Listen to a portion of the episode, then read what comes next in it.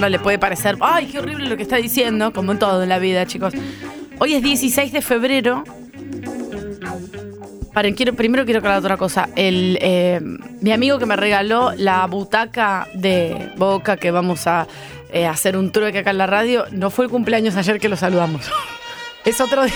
Le mandé un mensaje, le canté el feliz cumpleaños tenéis, obvio, porque lo que lo cumpla, que lo... Eh", le canté qué bueno, y no sé qué, y bla, bla, bla. Me preguntó por la butaca, mandó mil mensajes, muy contento. Pero me dijo, hoy no es mi cumpleaños, es el sábado. Así que le mandamos un beso enorme el sábado que se lo voy a mandar yo. Pero hoy es 16 de febrero y verdaderamente acá eh, casi la mitad del programa, eh, del programa va a entender. Falta Angarolo no, pero en cierta forma, la semana que viene, días más, días menos, comienzan las clases en la ciudad de Buenos Aires. Eh, con esto que. Esa alegría que tienen las niñas es también eh, propia. Yo sé que vos no, porque no tenés hijos, pero. Pero la calle es un quilombo. La calle es un caos. La verdad, pero prefiero así. No. A todos nos afecta. Por Dios, es terrible. Y. Eh, vuelve como cierto orden, porque vos en algún momento vas a saber qué es el horario de salida de los colegios, el horario de entrada de los colegios. Ya lo sé, el mismo de siempre. Claro. Mediodía, 5 de la tarde. Ahora no hay nadie todo el tiempo. ¿Entendés? A las 5 de la tarde, ¿qué te importa? ¿Qué te importa que sean las 5 de la tarde? En la semana que viene te va a importar que sean las 5 de la tarde. La semana que viene, a las 8 y media, ahora venís pisteando como un campeón. A las 8 y media de la mañana, ¿qué va a pasar? Embudo. Embudo. Te vas a parar doble fila. Te, ¿Se acuerdan? Esto lo he visto en TN. ¿Te vas a parar doble fila? Tres filas. No, cuando vas, a, cuando vas a doblar vas a ver. Te vas a parar porque hay doble fila. Ah. Te vas a parar porque hay tercera fila. Esto lo hizo un informe de TN el año pasado. Fila de autos estacionados. doble fila. sí. de, de sadres que bajan y suben y que tienen que buscar a los hijos. Y hay terceras filas, inclusive de gente que dice, Mape, que si yo no puedo frenar en otro lugar y tengo que meter al chico acá. Frenan en terceras filas. Todo es un sistema. No voy a hacer un descargo, ¿eh? Cuando quieras decirme algo, me lo puedes decir. Porque me encanta la cara de. Si pudieran ver la cara de Angarolo de tranquilidad. Eh, Lali. Lali está como. No sé qué le pasa a esta señora No que es está cara tan enojada. es cara de, de haber tomado buenas decisiones en la vida. buenas decisiones de la vida. Es una muy buena decisión también tener un hijo, pero hay que, Pero se- hay bueno, que separar. solo quejas. Hay que separar. Sí, pues la parte del amor ya todo el mundo la sabe. Ah. Y, y- y jam- de hecho, voy a decir algo muy lindo. ¿No te acordás de tu otra vida que tenías antes de tener a tu hijo, cuando tenés un hijo? No, de verdad no te la acordás. Mira que yo, mi vida, pum, pam, salía, iba. No me la acuerdo y nunca la extrañé. Inclusive decían cuando tú... Bueno, si me pareces un poco me acuerdo. Pero lo miro como... ¿Entendés? Es algo que ya sucedió. Y cuando vos tenés un pepito que es así, como si juntaras las dos manos, así chiquitito, tipo tun, tun, tun, tun, tun. Entonces vas a estar muy angustiada porque en realidad vas a querer estar con tus amigas tomando lactobasol y jugando al strip poker. Y en realidad no. Porque querés quedarte con tu bebito, ¿me entendés? Hay como una cosa muy tremenda de esto es lo que te va a pasar. Así que yo te lo recomiendo, Angarolo. Estás en una muy buena edad siendo varón heterosexual cis. No tenés ni 40 años, Es una muy, Pero vamos, che. La verdad muy no estoy, no estoy, no- buena edad. vengo a hacer un programa de radio, no estoy para. Totalmente. La verdad. Por eso, pero entonces la, la sensación increíble es doble, porque es el Tetris de la vida. Eh, Lali me trae muy emocionada que en Polonia una madre que tiene siete hijos quedó embarazada de qui- quintillizos. No pudo. eh, ¿cuántos son- ¿Cuánto es siete más cinco? 12. Bueno, tiene- gracias. Tiene, o sea, la persona tiene 12 hijos, ¿entendés? Yo tengo una. Y cinco de la misma edad. Para, si tenemos dos tetas.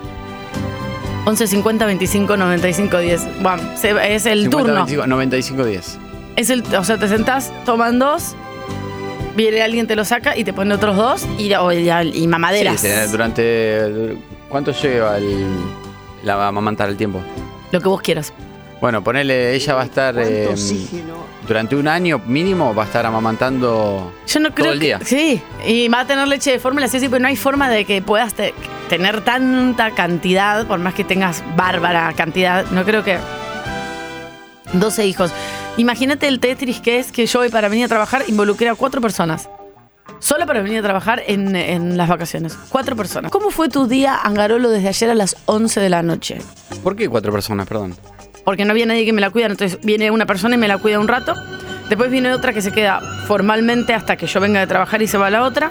Después viene otra a la tarde que yo tengo cosas que hacer. Y por último la llevo a lo del padre, que es la cuarta persona, a la tarde que es la que lo va a cuidar hasta la noche. Son cuatro personas. cuatro personas involucradas en el medio. ¿Entendés? Sí, la verdad que sí. La verdad que es un. Es un. No, yo eh, de, de pedo hice tiempo para te- sacar la ropa del tender. Porque. ¿Ves? Es hermoso. Porque va a llover. Es Entonces, hermoso. con lo justo me estaba viniendo para agarrar y dije, uy, la ropa del tender. Y fui y la saqué. Acordarte de la ropa del tender. Es espectacularmente chiquitito y Y, hermoso. y a- Carola. y anoche fue justamente un día donde dije, no me alcanza el tiempo para, para todo. Es una buena decisión en la vida tener hijos, pero solo escucho quejas. Vamos, Zanga. Es verdad. Yo la verdad que, la verdad en serio, sinceramente, lo- no lo digo, no lo digo en chiste, la verdad, y he visto, eh, tengo amigos que tienen hijos y, y los veo con, con mucho amor y todo. También es como uno, desde el lado de donde uno lo ve. Entonces yo, eh, yo soy, vivo solo, entonces eh, tengo mi, mi- Lo veo desde ese lugar. Entonces, cualquier cosa que un amigo, yo le invito a tocar una asado, me dice, no puedo porque estoy con mi hijo. Claro. Yo ya para mí es uy, que yo lo veo como eso, pero capaz que él está feliz de quedarse con el hijo. Ahora, Muchas después, veces sí. cuando charlamos, que viene al asado, y lo veo el chabón que envejeció 10 años, de, lo Ah, veo, eso lo veo sí. mucho más deteriorado que yo. Mirame a mí, yo desde que tuve vos no sabés lo que era, vos no me conociste antes, vos no sabés lo que era yo. Yo tenía una luz en la mirada. Ahora toda mi energía, toda mi paciencia Sí, y todo se lo dedico a ella con total felicidad, para la verdad. Buen día. Ay, Hola, Natalia Nati. tiene un hijo. ¿Cuánto tiene Ringo? Tres años. Tres años. Eh, a mí una vez me dijeron una frase y la entendí. Estando embarazada me la dijeron y es real y es. Que no vas a dormir Un nunca hijo, además, un hijo es lo mejor y lo peor que te va a pasar en la vida. Totalmente. Es ese resumen.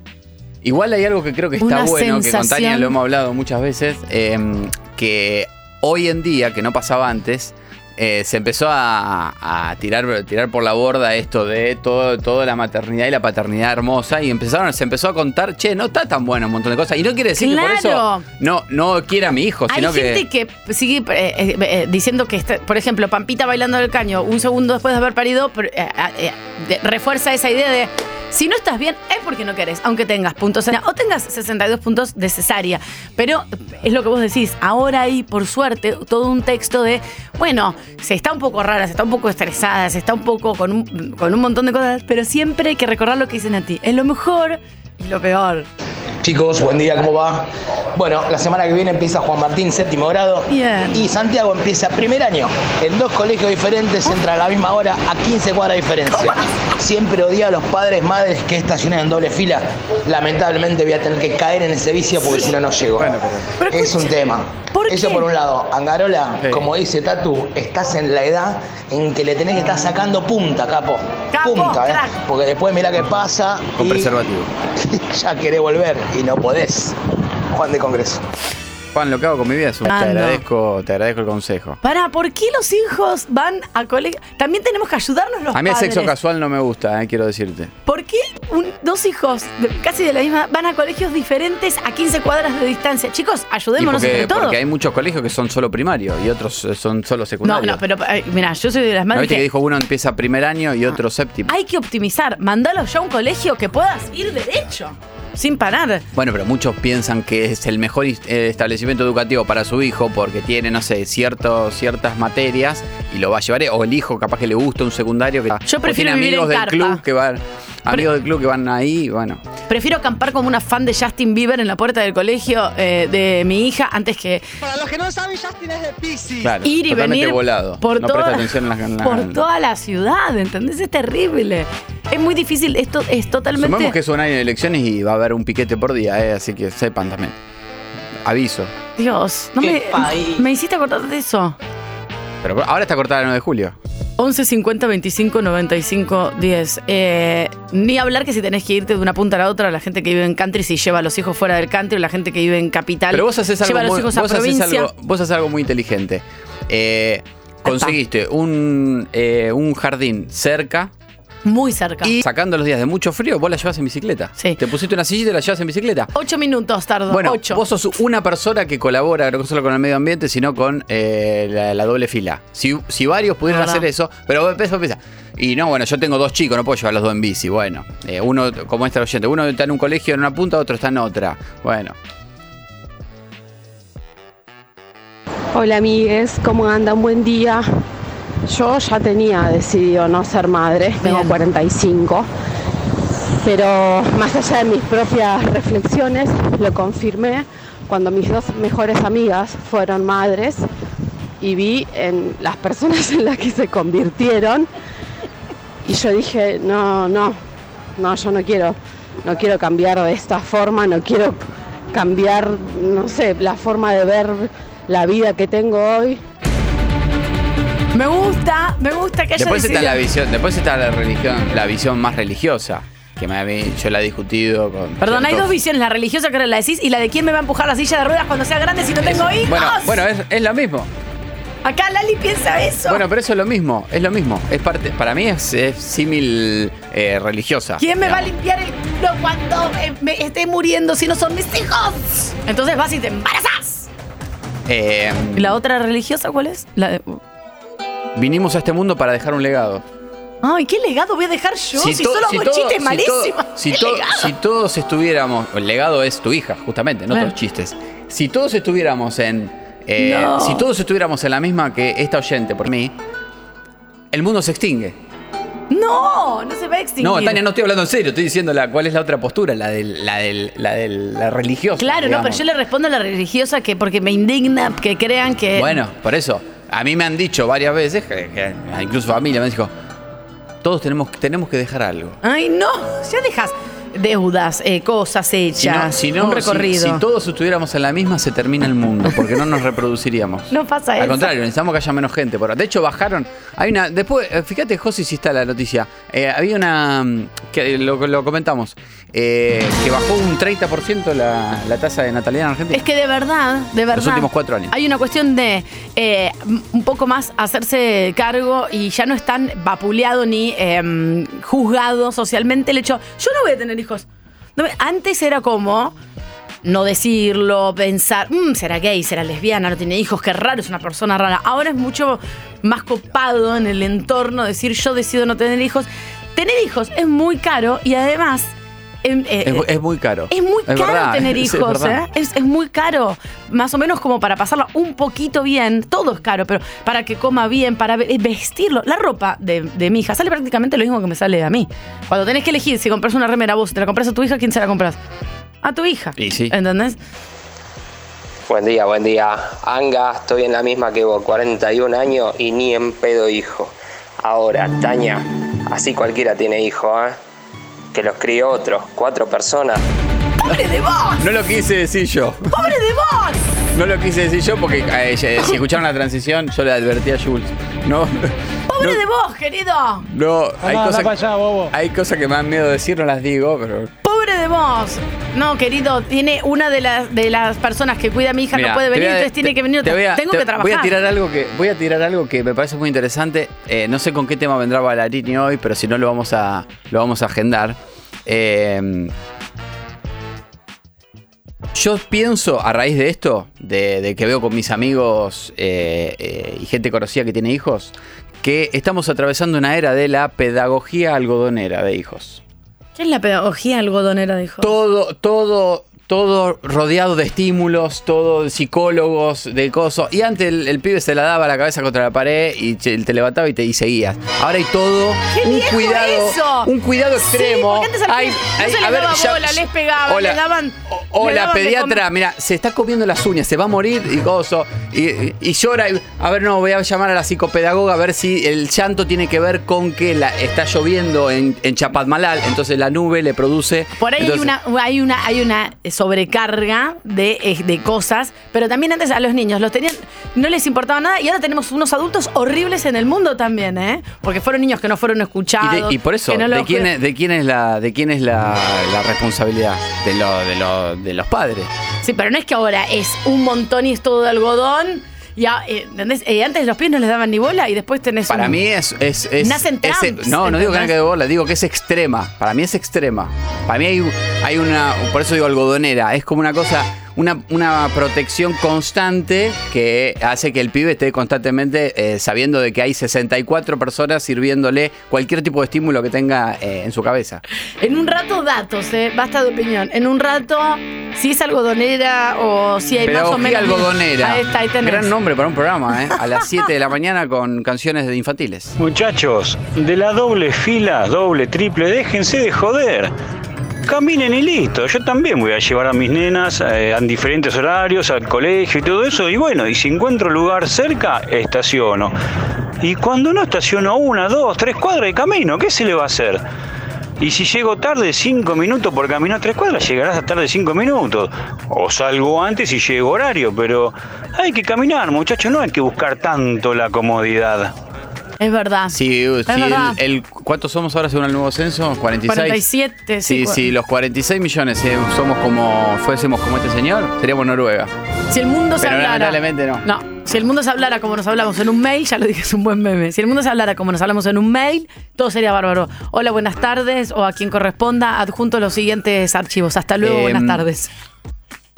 Bueno, es, es lo Su que- acá, militamos, militamos, militamos la educación vial y sobre todo la doble fila, la, la- en estar en contra de la doble fila. Pero hay algo muy bueno que el oyente, eh, por ahí no se implementa en todas las escuelas, que es una zona delineada con amarillo, que es para entrada y salida. O sea, vos no te bajás del vehículo, lo que pasa es que la gente no lo respeta, por, por eso Claro. no funciona. Entran tres autos, por ejemplo, en la escuela de mi hija. Entonces, el concepto es, vos frenás con el auto, la mirás porque está la puerta ahí.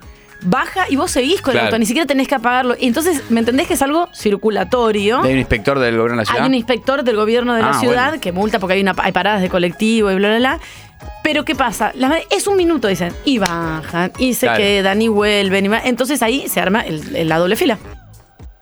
Chicos, buen día, Juan Pablo de Mendoza. No, los niños no son el problema, los niños vienen perfectos. Sí, Pablo. es verdad. El problema son los padres. Claro. Somos, incluyo. Es Terrible. que, es que también eh, no voy, a no voy a juzgar decisiones, pero eh, como hay un proceso, lo que hablábamos recién, Tania, un proceso como de la vida donde a cierta edad ya tengo que ponerme en campaña para esto, es decir, ser padre o madre, bueno, quizá te agarra el momento donde no tenés un mango o Claro. donde no- tu cabeza no está al 100%, te falta un par de años de terapia, qué sé yo, cosas de que mejorar de tu vida y encima ya que traes un pibe al mundo. Claro, Entonces como, y pobre pibe, y Claro. sí, un poco sí. Yo conozco un montón de gente que ha querido mucho, mucho, mucho eh, ser padre o madre y después se encuentran con otra realidad, pero partido desde un deseo requete femenino, desde búsquedas eh, a través de diferentes eh, métodos o, de- o con, con un deseo realmente muy hermoso en pareja. Otros que no, conozco también a gente que ha decidido hacer una maternidad, una, o sea, una familia monomarental eh, y es bárbaro. Ahora, después igual el de tres es el mismo. Yo la verdad, hay, hay situaciones, eh, soy bastante neu- neurótico igual, pero hay situaciones de la vida cotidiana que yo afronto, de laburo, de, mi, de- de mi departamento, etcétera, etcétera, con cuestiones de la vida, como todos.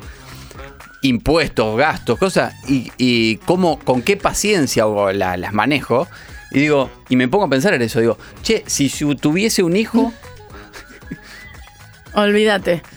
Bueno, chicos, sí, hay mucha gente que piensa eso. ¿Quién me va a cuidar? ¿Quién me- Pero tu hijo es, no es un sirviente. Tu hijo, Exacto, gracias. si exacto. tu hijo a los 18 decide irse a Canadá y vos estás en Argentina, Claro. te va a pasar lo mismo. Tal cual. O si vos lo trataste mal toda tu vida y tu hijo decide no darte bola, te va a pasar lo mismo. Exactamente. No es un sirviente tu hijo. Y no Hay es- muchos padres que te confunden. Y no es una condición sine qua non ese rol que te va a tocar. Bueno, no es que porque- sea, está mal entendido, es como, no porque sos la hija o el hijo vas a tener que hacerlo. Después viene el síndrome de nido vacío también. Cuando. Ay, eso cuando- ni me yo sé que me re va a agarrar cuando Lola, no, no quiero ni y ahí viene el síndrome de nido- vacío que tipo tus hijos se va- pueden irse a vivir enfrente o pueden irse a vivir como decía el oyente a Canadá Ay, o pueden irse a vivir a otra ciudad me pasó a mí que yo de Pergamino me vine a los Tu 18 madre, años no me imagino en mi mar vieja, lágrimas. mi vieja, hasta el día de hoy hasta el día de hoy hasta el día de hoy siente el nido vacío por suerte, ella siempre me apoyó y sie- siempre, nunca. Pero te porque yo aseguro- conozco, conozco, perdón, Daniel, conozco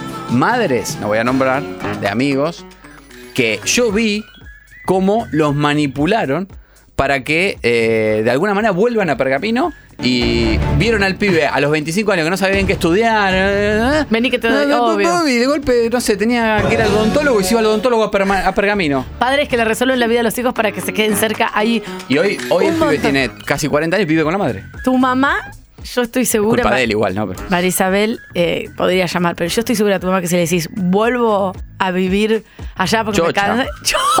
Chocha, me vuelve a pegar los postos de Michael yo Jordan en la pared. papá a los 18, yo tuve un solo hijo. Hoy tengo 45, mi hijo a punto de cumplir 46. Mi hijo fue papá, tengo un nieto. Es hermoso. Es hermoso. Es hermoso tener, o sea, es como lo querés como a tu hijo o más, pero no tenés que criarlo. Es algo hermoso. Yo ah, creo que me gustaría hacer. Me gusta como lo decía. Es hermoso. No, porque sabes que tuvo un hijo re joven que debe haber sido pobre, muy tortuoso. Digo, a los 20 años tener un hijo en cualquier situación debe ser muy complicado. Porque eh, Es hermoso. Hermoso. Es hermoso. Con doble ¿Puedes R. guardar este audio, Nati? es hermoso. Para, para utilizarlo, Tuvo María. un solo hijo y ahora tiene un nieto. Y la verdad creo que Es los nietos. hermoso. Es hermoso. Los nietos deben ser eh, una, una cosa bárbara. A mí me gusta igual la maternidad, eh, no quiero que piensen que tiene Nati, una... vos- para vos, ¿cómo es la maternidad? La, Decide irse a Canadá y vos Es hermoso. Es hermoso. Lali, ¿tu, tu marido cómo es? Es hermoso tener, o es- sea, sí, ya lo- eso ya lo sabemos que la- el novio de Eh, mira es esto, hermoso. escucha esto. Eh, desde que se convirtieron en padres, Ashton Kutcher y Mila Kunis, Una pareja de Eh, hace mil años. Exacto, dos eh, actores muy conocidos de Hollywood, si alguno no sabe, Sí. hicieron múltiples películas y bla, bla. Eh, se mostraron muy firmes con sus métodos de crianza, multimillonarios. Multi. Mm. Sí, tipo casas en, en- en California. Por lo cual han recibido tantos elogios como críticas, bla, bla, bla. Y acá viene la clave. A ver la clave. Revelaron una decisión radical que tomaron para el futuro de sus dos hijos, Wade de 3 años y Dimitri de 1. No le van a dejar herencia. Oh, estoy- Estamos hablando de miles Pará, de millones de dólares. Pará, que son re famosos, tienen mucha plata, me estoy agarrando, se me pone aflautada la voz. No, dale, loca. Eh, Para un según dijo poco. Aston Kutcher, que ahora está promocionando su película, por eso está dando muchas notas, esto Sí. fue ahora. Ya cantó el himno más o menos, Eh, dale Messi, aguante boca. La decisión fue tomada para evitar que sus dos hijos se conviertan en malcriados, ya que esperan que ambos puedan armar su propio futuro a través del trabajo y el esfuerzo propio. Eh, ¿Puedo decir algo? Tengo varios ejemplos de, de padres y madres con un montón de dinero, hijes totalmente independientes que han hecho su propio dinero, casi inclusive más que los propios padres. Ese es un concepto que tienen ellos porque es otro nivel de millonarietud, digamos. Pero Bueno, cortarle... tráelo, a la- tráelo al plano, Pero ponelo, tráelo al llano. ed- educalo eh, como puedas, dale consejos, charlale del esfuerzo, del trabajo, del dinero. En vez de cortarle el chorro y que eh, evites heredar 70 millones de dólares, contale y listo si ya los tiene. O no le cuentes que los tiene hasta el final, pero me parece un montón. Porque estás subestimando a tu hijo así. Por ahí tu hijo le va bárbaro, es una mega carrera y es súper, por ahí es súper actriz o actor, más que Ashton y que Mila, y le va bárbaro y ni siquiera necesita la plata de sus padres. Los estoy criticando. No, No, hay que no, hacerlo, para- me pero, parece que no. Pero- no, no, a ver, después hay, hay cuestiones del día a día que no desconocemos, obviamente. Él no nos está explicando acá Le cómo cortaron crías. la herencia. Él nos está explicando acá cómo, obviamente que no, con ese nivel de, dinero, como le puede pasar a otra persona que puede tener mucha plata, no tanto como ellos, puede, ya trasladarlo a clase media, ponele. No confían en sus hijos ellos. No, eso es lo terrible. No confían en sus hijos. Piensan que sus hijos van a ser unos vagos. Eso es terrible. Ya, ¿Y vos te pensás que los hijos no se dan No. cuenta que los padres piensan que son No. unos vagos? No, Tiene para. un año, Dimitri. No.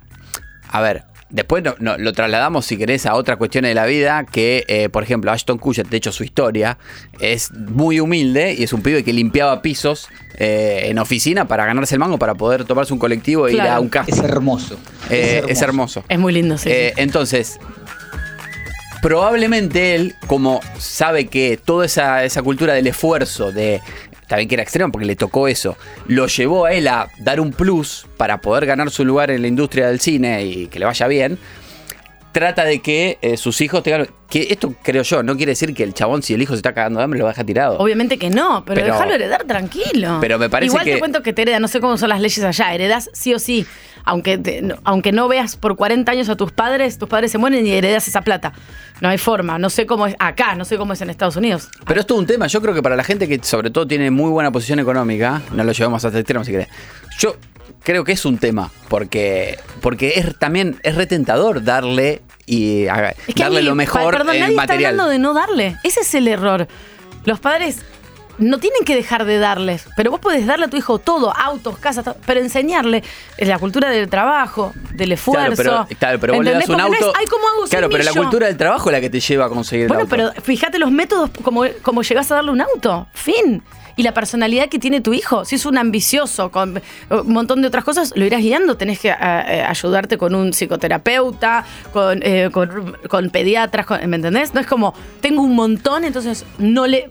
Como no tengo nada en el medio, tengo un montón de plata o no le doy nada para que aprenda. Y por ahí lo llenás de frustración. Para mí es mucho más contraproducente saber que Ah, tus bueno, papás te desheredaron para que no son- seas caprichoso. Pero son chiquitos. Quizás esto, esto ya lo tienen, lo tienen previsto y, y justamente al ser chiquitos, lo- los chicos ya se va, va- van a haber todo un proceso donde ya entran en el mundo de otra manera, digamos. Pueden entrar igual para mí. Buen día, buen día. Bueno, ahora me siento más tranquilo. Si estos dos hacen eso con los hijos, yo hice lo mismo con mis hijas y me mandé tantas cagadas con el laburo que pobrecita le está quedando cada vez menos. No Ay, sé. no, mi amor. Si no me dan una mano ellas que son maestras, pegan el palo. Pero bueno, es así, es parte de la crianza. Es la, la incertidumbre total y la desesperación de nunca saber si estás haciendo las cosas bien. 11 50 25 95 10. En Twitch somos Metro 951. Hola chicos, buen día, ¿cómo les va? Yo creo que esa declaración que hicieron estos dos actores la hicieron para ellos mismos. Porque a mí me parece que no hace falta ser tan radical. Lo que hace, lo, más necesario, yo porque tengo hijos, ¿no? Es no malcriarlos. Claro. Es decir, vos le tenés que dar todos los recursos para, y las herramientas, ya que ellos lo pueden hacer, para que estudien y se preparen y lo que sea. Ahora, cuando son empiezan a entrar en la adultez, le regalás una Ferrari y le regalás un autito que se caiga a pedazos para que puedan ir a la universidad. Creo que ahí está la diferencia. Coincido. Puede ser, es buena esa, es buena esa técnica. Hay como una cosa que mm, el acceso a, lo- a los objetos que uno puede pagar con plata no sean automáticos. Me parece que lo que genera el descontrol o, por ahí, digo, mi hija recién tiene cuatro años y medio, uh, la crianza es día a día y no hay nada cerrado y estanco y no hay métodos porque digo, cada familia, cada hija, cada uno tiene su, propia psiquis, digo, no hay algo como que aplique genérico, pero digo, de alguna manera generar eso puede ser que después sea eh, ellos no tengan miedo de que los hijos sean eh, caprichosos y millonarios y, y se tiren No, por, que llega un, anden por- lle- con Ferraris Llega un, que momento, podrían llega un momento en la, en la vida que uno, uno solo se da cuenta, independientemente de los padres, eh, que, che, acá si no me salvo yo, no me salva nadie. Tipo, onda, como si yo no es doy que lo- un con paso... esos hijos lo que te pasa, lo que ellos dicen es como no les va a pasar nunca eso porque saben que alguien los va a salvar porque son mega millonarios ¿entendés? entonces vos por ahí tendrías ese miedo yo lo tendría pero si sos hijo de alguien mega millonario alguien me va a salvar porque, porque hay plata ¿entendés? Hola, buen día. Bueno, no, no sé si vieron el documental de Ricardo Ford que cuentan cómo el papá no quería darle plata, sino más quería que se gane la plata trabajando en la fábrica. Y Ricardo Ford no quería, ya sabía que era millonario y de chico ya estaba esperando que se muera el papá para, para heredar la plata. Tengo entendido que el padre era bastante maltratador, al margen de que quisiera que se haga su propio dinero. Y Ford lo que quería no era trabajar, Ford quería ser famoso, que es distinto. Tenía muy buena relación con la madre. Claro. Pero él quería ser. cortaste toda la luz. Él quería ser famoso. No sé si no quería. No sé si no quería trabajar, quería ser famoso. Se llevaba bárbaro con la madre. Basta, chicos. Eh, sí, bueno, eh, es re difícil. De hecho, el hijo Felipe, creo que se llama, uno de los hijos, eh, y me parece que la otra de la hija también, ahora cumplió, hace poco cumplió 18 años, entonces automáticamente ya pasaba a ser accionista de la, de la, de la empresa de chocolates. Claro. Y ya tipo, era como de, u- de un día para el otro que se aprobaba ya a los 18 años, él cumplía 18 años y ya tenía acceso a miles de millones de dólares, porque podía sacar de la empresa. Sí, sí, sí. ¿qué? Era, era como el caso de Esmeralda Mitre en La Nación. Era, es, se, bueno, Esmeralda Mitre fue toda una cosa más, más compleja, pero es de un momento para el otro. Eh, es como si, no sé, eh, yo soy. eh, tengo acciones acá de, de toda la El radio. tema es que también Mañana lo- entro a la radio y digo: Hola, buen día, vos estás despedido y quiero ese despacho. Claro, encima el y tema me saco es. 50 millones de dólares. Es que hay que trabajar, por eso se- te- la formación tiene que ser medio rápida, porque no solo administrar todo ese dinero, si- sino también la fábrica, la marca. Hola chiquis, esto que hizo Ashton ya lo hizo Hilton con toda su familia. No les quiso dejar el 100% de su fortuna y solo firmó para dejarle el 3%, que igual es, es una barbaridad. Sí, la verdad. Pero hay que ser sorete, dale. Ay, ¿A dónde está todo lo otro? ¿Qué lo dona a, a- a ONGs? ¿A dónde está? Lo tiene París solamente, entonces tiene un cachitito no, pero es muy buena Tania. Tanga, buen día, ¿cómo Buen día. andan? La herencia es la base de la desigualdad. No tendrías que heredar nada, ni material ni intelectual. Si tu hijo es odontólogo, vos no puedes ser odontólogo, porque si no ya corres con ventaja. Te quedas con todos los clientes de tu hijo, Bueno. y un odontólogo que no tiene clientes, Ve, le ganás. Lo mismo con lo material. ¿Qué tipo de incentivo pueden tener los tipos en la vida? Los hijos de, de Aston y de Mia, sí, ya saben que tienen dinero para vivir como reyes de acá que se mueran. No hay incentivo en nada ahí.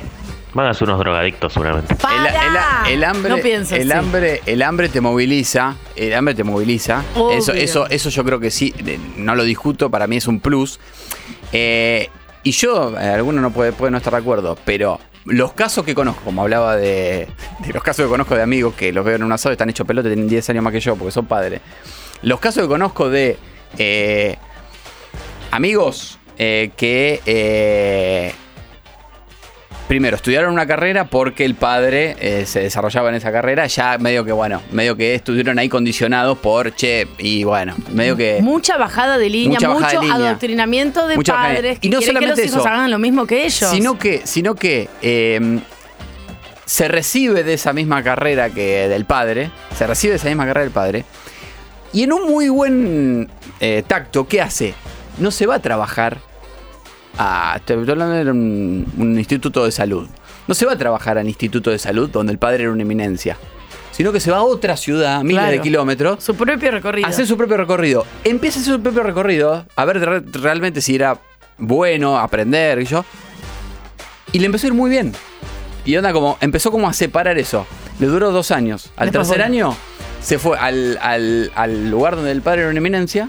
Y volvió. Y no solamente eso, sino que a los dos días lo nombraron ya de, de permanente. Todo el resto lo odiaba, porque era como, ah, oso. No pudo demostrar, no podía demostrar su talento porque, y venís y te, a los dos días tenemos, hay gente que está cuatro años esperando que lo nombren de planta permanente.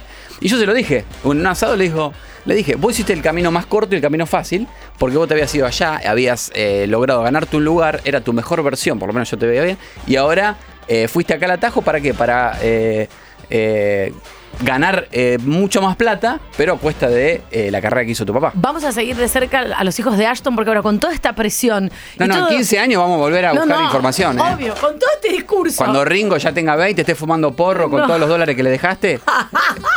Nati, ¿eh? en San Luis ahí. En bici se va, también Y se yo va. dice, mamá, me voy a saltar en moto a buscar una chica que amo.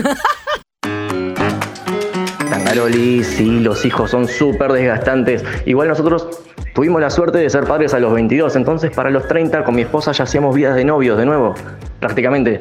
Y ya a los 35 ya, hacía- ya hacíamos vacaciones para adultos.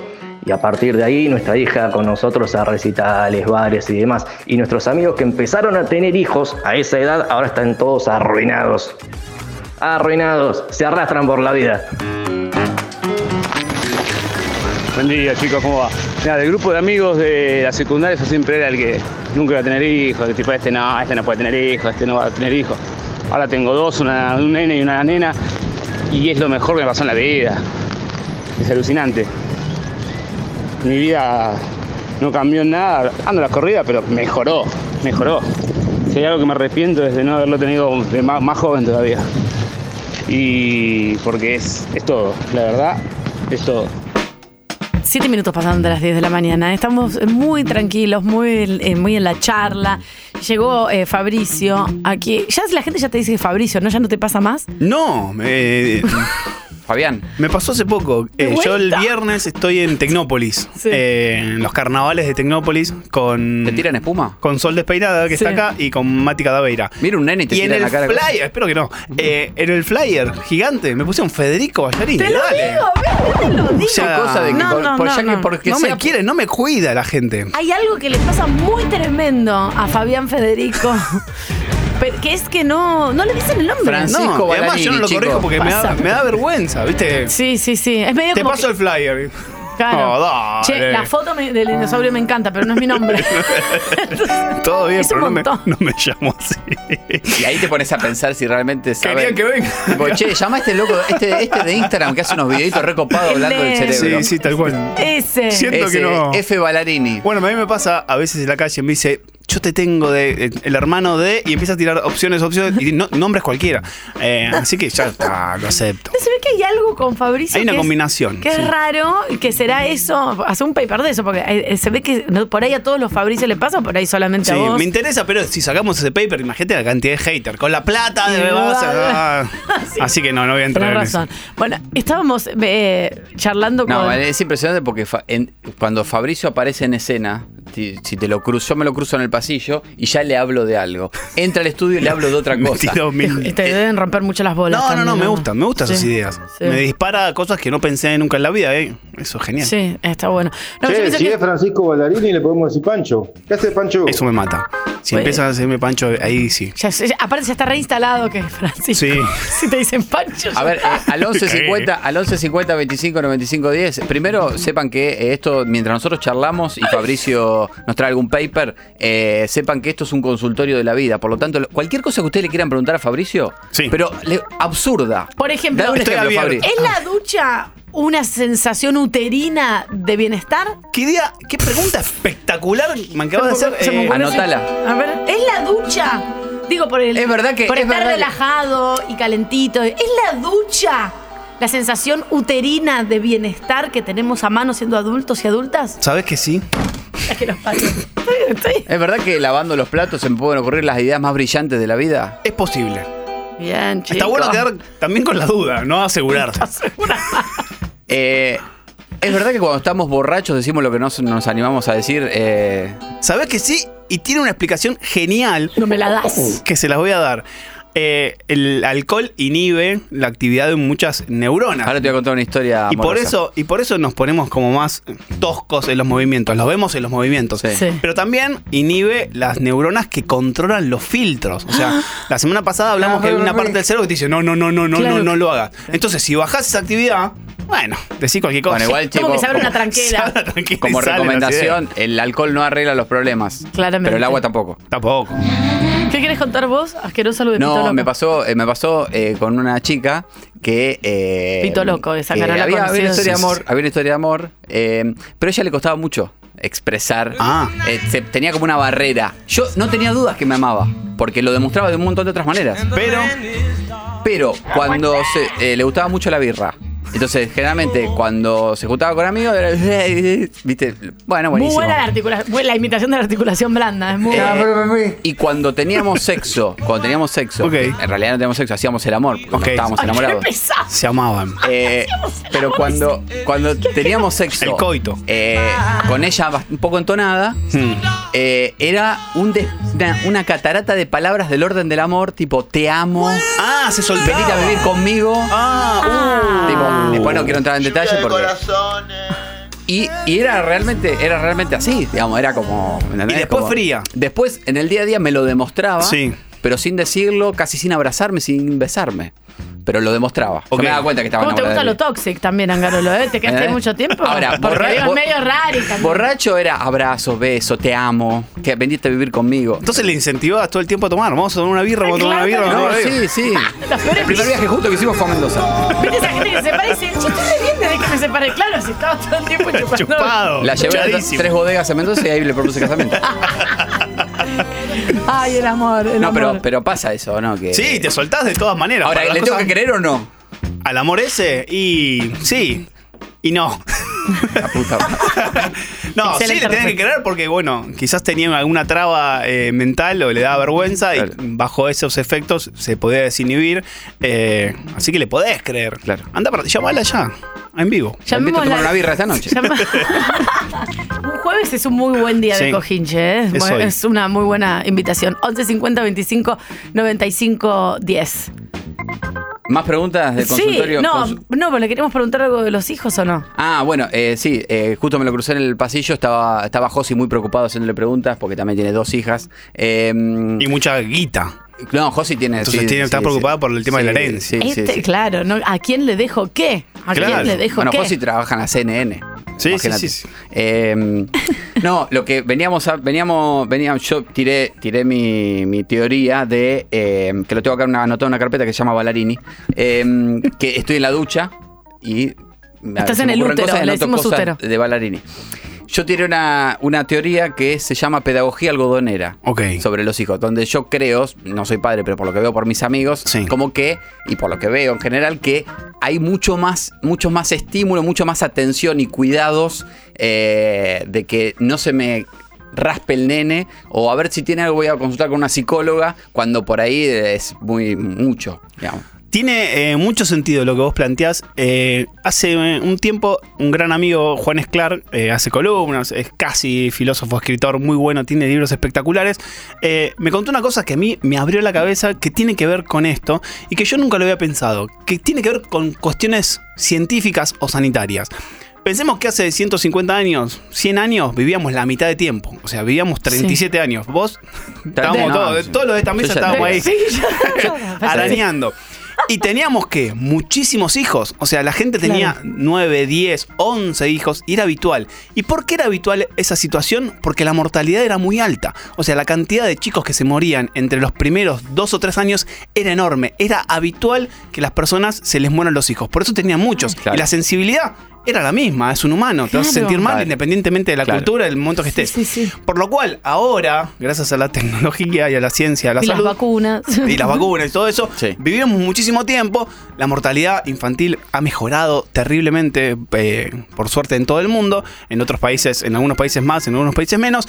Entonces, esa situación de, de cuidado la apuntás a un hijo solo. Claro. O sea, ¿entendés? Toda O sea, la, toda la atención está puesta ahí. uno o dos. O sea, entonces hay una sensación de extremo cuidado porque tenés pocos hijos. Y Cuando además tenés nuevo, eh, eh, hay planificación familiar. tal, cu- tal Digamos, cual. la planificación familiar es un concepto bastante nuevo. Es muy moderno. Es muy moderna la planificación familiar. Antes era cuando viene, medio que por ahí tenías 16, 17 años, digo, estaban los matrimonios arreglados, estaban los, los abusos en, eh, en- en los matrimonios entre menores, digamos, como acuerdos de adultos para, para gente menor de edad que se em- empezaba a tener hijos a muy temprana edad. Sí, y también hay que tener en cuenta algo que eh, quizás en- en la sociedad, las personas que nos escuchan, es muy diversa la cantidad de, de las edades en las cuales las personas tienen hijos, ¿sí? O sea, en determinados estratos socioeconómicos quizás lo pueden postergar, lo pueden planear, lo pueden llevar hacia, no sé, terminar la carrera cuando tenga tal laburo, pero después hay un porcentaje enorme de la población del mundo. Claro. No, Generalmente los que sucede. tienen derechos laborales es más fácil que puedan tener planificación laboral y la gente que está en condiciones eh,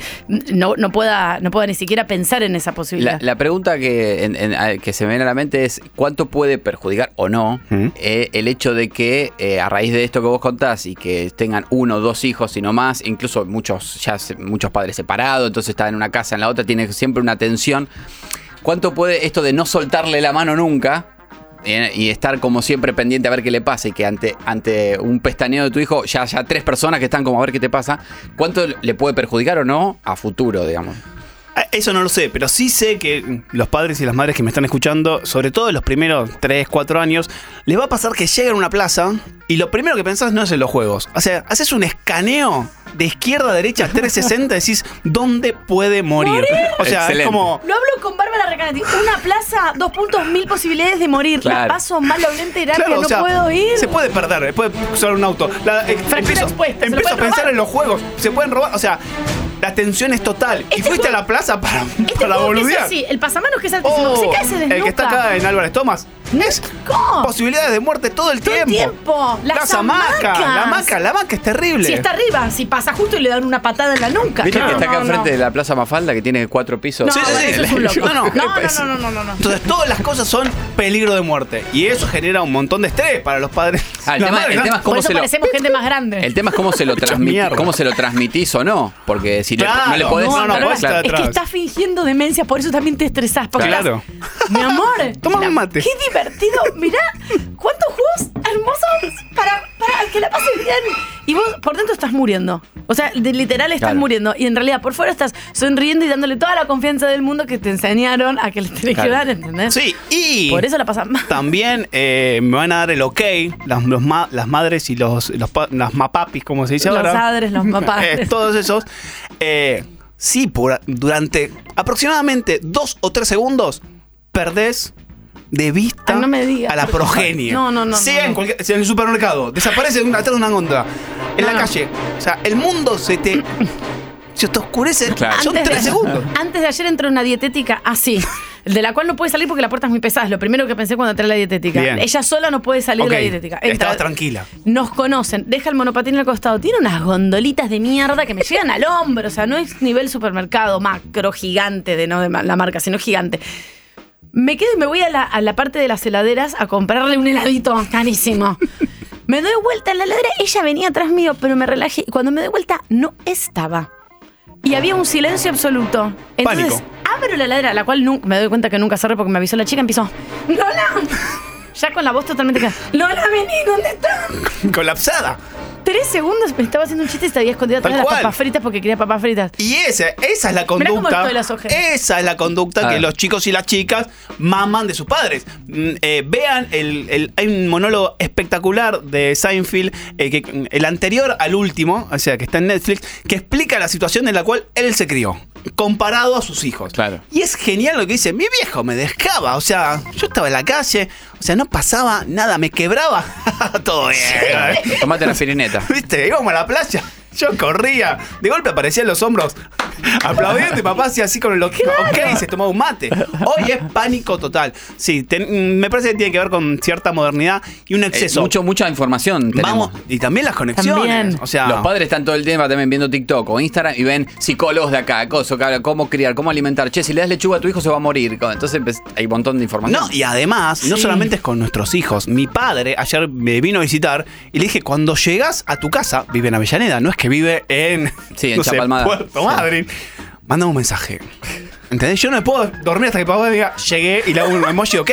O sea, no es que va a una una trinchera, llega con el auto, estaciona, Claro. se siente, Claro. se va a dormir. O sea, esta sobreinformación y esta Sí. sobreprotección tiene que ver también con la tecnología, con ubicarnos, con el GPS todo el tiempo, con el exceso de información. Buen día, Angas y Tanias. Ponelo en Puede ser que 1.5. ahora los nenes, los, chicos, vengan como más débiles. La otra vez a- el hijo de un amigo le pegaron un pelotazo y le quebraron el brazo. Yo digo, mi viejo, no sé, trabajaba de los 12 años levantando bolsa de cemento. No sé, parece que vengan más débiles, no sé, es una pregunta. Muy buena pregunta. Excelente. Consultorio de la vida. Podés Excelente. preguntarle lo que quiera Es porque todo es válido y nos puede llevar a lugares La inesperados. comparación de algo ilegal que es hacer trabajar a un niño de 12 años frente al pelotazo. Y un niño de 12 años cargando bolsas de cemento me parece bárbaro. Es ya. excelente la Partimos hipótesis. de ahí. Pero podemos, más allá de la observación que puede ser un poco nefasta, está buena la pregunta. ¿Qué es? Los niños actuales, ¿sí? Los niños y las niñas actuales, ¿están con menos masa muscular por estar todo el tiempo conectados viendo la tele en un departamento, en una casa sin correr? Puede ser que eso ojo, puede ser que eso esté haciendo que se vuelvan más eh, vulnerables. Hace un tiempo, y voy a tirar una pregunta que quizás les rompa el corazón, Ay, porque Dios. cuando yo me enteré dije, esto no puede ser. Esto no no puede me Si Fabricio, tengo- que, si Fabricio que investiga todas estas cosas se sintió Sí, después, horrorizado. están, después están los niños pandemia, para la pregunta. Escuchen esto. Yo quería hacer una investigación en colegios secundarios. O sea, gente grande, Sí, 13, sí, sí. 14, 15 años, adolescentes que saben hacer un montón de cosas, miran YouTube. Y dije, bueno, yo quiero ver si la actividad física en la bicicleta, que saben andar en bicicleta, les mejora determinadas cosas. Me Ah. dijeron, pará, lo hacemos, un adulto como yo.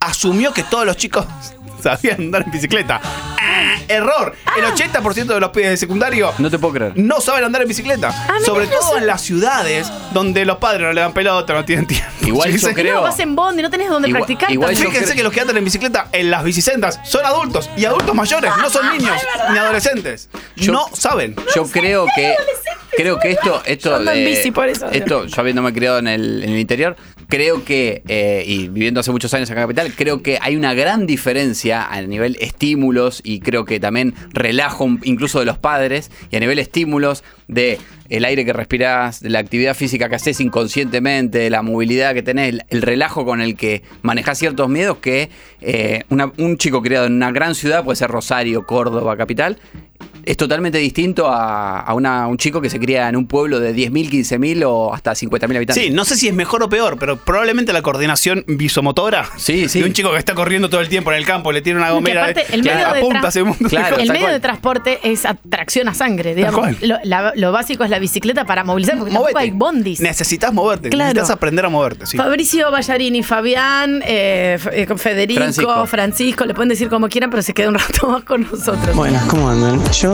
a los 12 años iba con mi viejo a los recitales. Fuimos a ver a Paul McCartney, fuimos a ver a Aerosmith también, fuimos a ver a Robert Plant y a Jimmy Page, fuimos a bocha de recitales todos al campo, todo. Este fin de semana fui con mi hijo que tiene 12 a ver a River y le bajó la presión y nos tuvimos que ver a los 20 minutos del primer tiempo. Se nos mueren los pibes, se nos mueren los pibes. Qué débiles que son estas nuevas No generaciones. tienen baja- masa muscular y les baja la presión, chicos, por favor. Ah, cuánta cosa. Diez y media de la mañana en todo el país. em, ¿En San Luis sigue siendo la misma hora o le cambiaron? no, eso fue un tiempo, hace un montón. Está confirmado que. ¿Vos decís? Yo también a vos porque vos estudiás. No tengo la menor idea. No Que sé, llame alguien de Luis. sos- Pero, sos chicos, científico. Pero tenemos internet. Obvio que sí, en A ver, voy a poner qué hora es en San No Luis. me voy a perder el tiempo con esta pavada porque obviamente Hora que San- sí. Es que una vez tiraron, lo tiraron y lo hicieron y quedó. Y que Para- te quedó la duda, que tienen cambio horario. Diez y media en San Luis. Confirmado. Eh, confirmadísimo. Era por una cuestión de ahorro de energía, por la luz solar y eh, usar un poquito más la luz solar y no usar tanto la energía eléctrica con una forma de, de ahorro, pavote.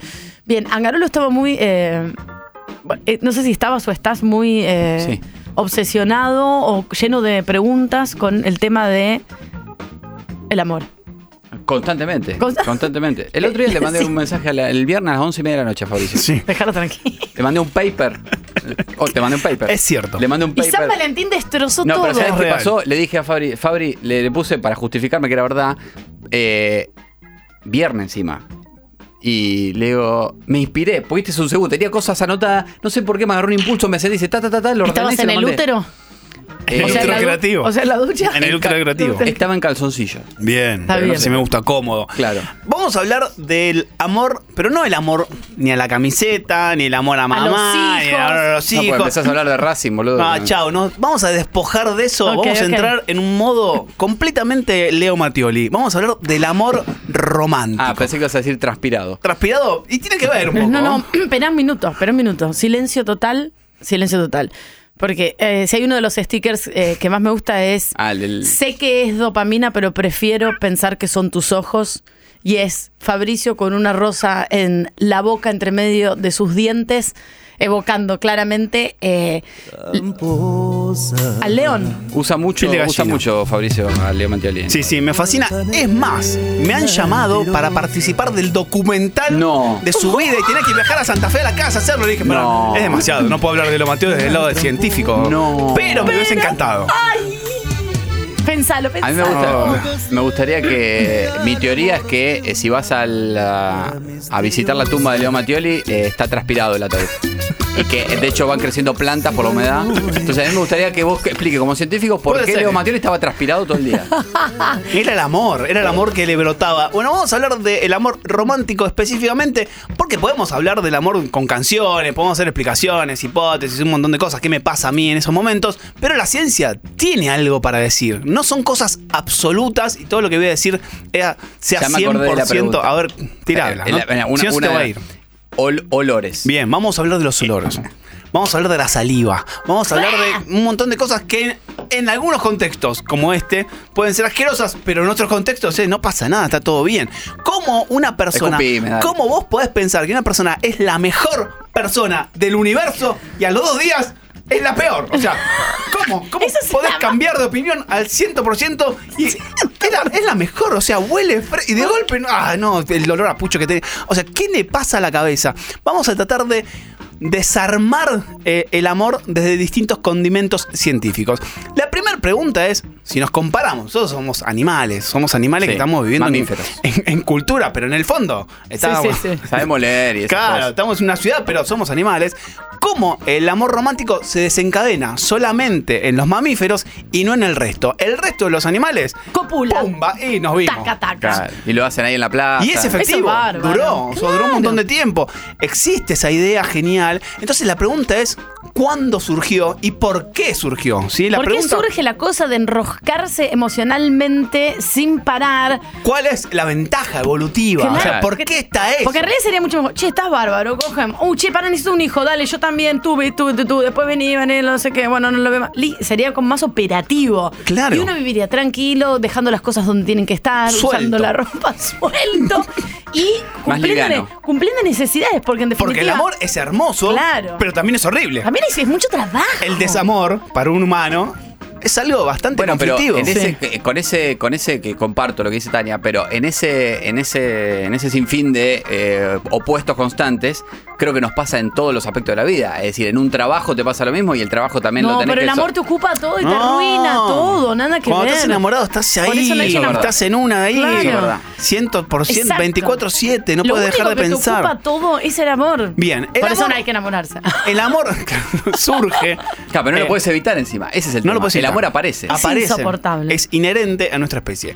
El amor, eh, lo más flashero de todos, es que aparece en algunos mamíferos hace 4 millones de años. O sea, una mutación. Un mamífero cambió, o sea, le pasó algo azaroso y en ese contexto, ¿sí? Le sirvió. Imagínense que le dio la oportunidad de interesarse más por, eh, no sé, por el macho o por la hembra. Y eso generó una selección, lo que se llama selección natural. En ese contexto, ese cambio azaroso, completamente de pedo, le dio una ventaja en la reproducción. Y esa, y ese mamífero que sintió algo parecido al amor, tuvo más descendencia. Esa descendencia tuvo esa característica y ahí se expande para todos y llega a nosotros, ¿sí? Hay que entender que el amor no es la reproducción, ¿sí? La reproducción es sostener la vida y es casi lo que más eh, hace fuerza la naturaleza, que es tenés que dejar Claro. descendencia porque si no la especie caga. ¿sí? Me lo han dicho porque no, no tengo hijos. los, los animales tienen un chip muy metido en la cabeza que es la búsqueda de Sí, sí, sí. tener cría, ¿sí? A lo que cueste. Si ponerla me, me- me expone, no importa, ¿sí? Pero que... dejo a alguien que siga haciendo Sobre el todo trabajo. jaguarete que Claro, está en estamos- extinción. Estamos, como estamos recontra chipeados naturalmente para eso. Pero el amor romántico es algo distinto, Ay, no tiene que ver con la reproducción, tiene que ver con otras cosas. Y una de las explicaciones que le podemos dar estaba relacionado con la primera media hora que hablamos de los hijos y las hijas. Por ejemplo, una tortuga marina, si alguien ve el desove, nace la tortuga en el medio de la playa, la tortuga no ve un carajo, no sabe lo que es la arena, no sabe lo que es el mar, nació, es una tortuga marina y lo primero que hace es enfilar hacia el mar completamente solita.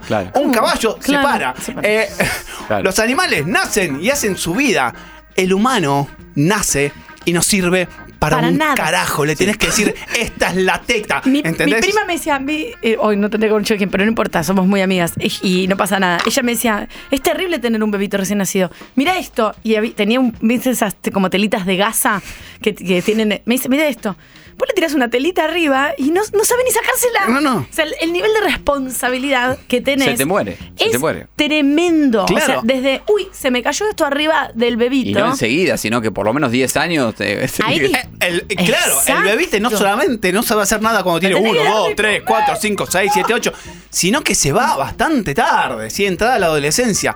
Por lo cual, una explicación genial para este amor romántico podría ser que es tan difícil crear a nuestras crías, a nuestra progenie, que necesitas conformar un grupo de personas que Ahí lo es- puedan sostener. Ahí está, la red, la red, lo que yo decía Claro. hoy, que hay cuatro personas para que yo pueda venir a trabajar acá, que me decían, no estás criando a tu hija. No, simplemente es que no tengo quien la cuide más de cuatro horas seguidas, pero. Claro, es eso. Porque solo no. no Que no esa puedo. red, o sea, olvidemos no el concepto de familia que tenían nuestros padres, nuestros abuelos Claro, de hace sí, sí, eh, sí, sí. 500 años. Esa red de familia es otra cosa Es otra hoy, cosa pero es una red de personas para sostener esa crianza. ¿sí? Entonces, ese amor pseudo romántico que podemos tener, en algún punto puede explicar eso.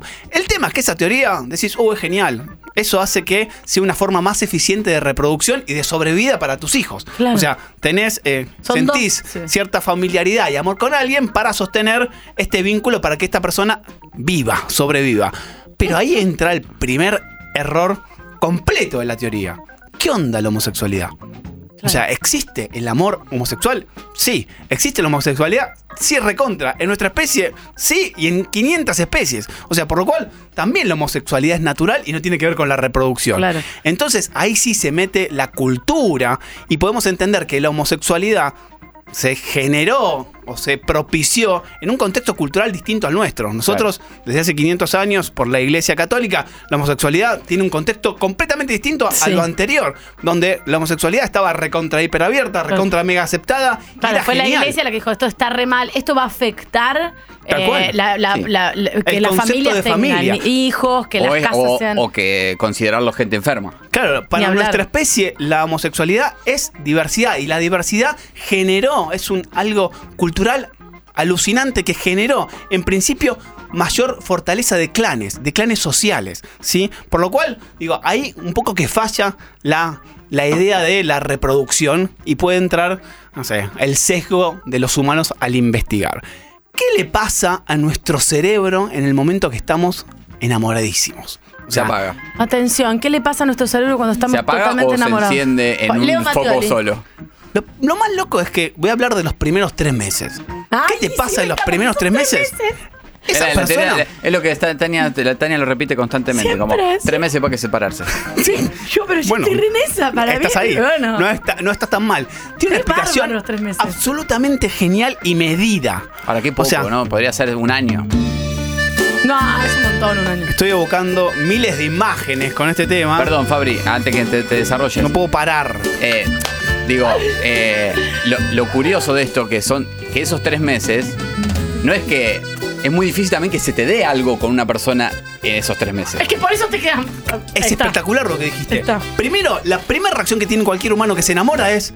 Hay 7.900 millones, me- 7.900 millones de personas en el planeta. ¿Cómo me enamoro de vos? O sea, es el destino. Ahí- ahí- Venía en el 59 y te vi y me enamoré. O sea, hay algo que Y es. no solamente eso, te di un beso y me pasaron cosas que con la otra que le di un beso no me pasaron. Claro, entonces hay Te algo- olí la oreja y tu, ore- tu oreja huele espectacular. La tu vagina ni hablar. atención, la atención que le ponemos a algo. ¿Usas jabón a algo? No, es muy buenísimo, zarpado. no o sea, natural. ¿Por qué te elegí a vos y no al resto? ¿sí? Entonces, primero flasheás con eso. ¿sí? Y después, esa persona se convierte en probablemente la mejor persona del universo. La más perfecta, la que te da el amor.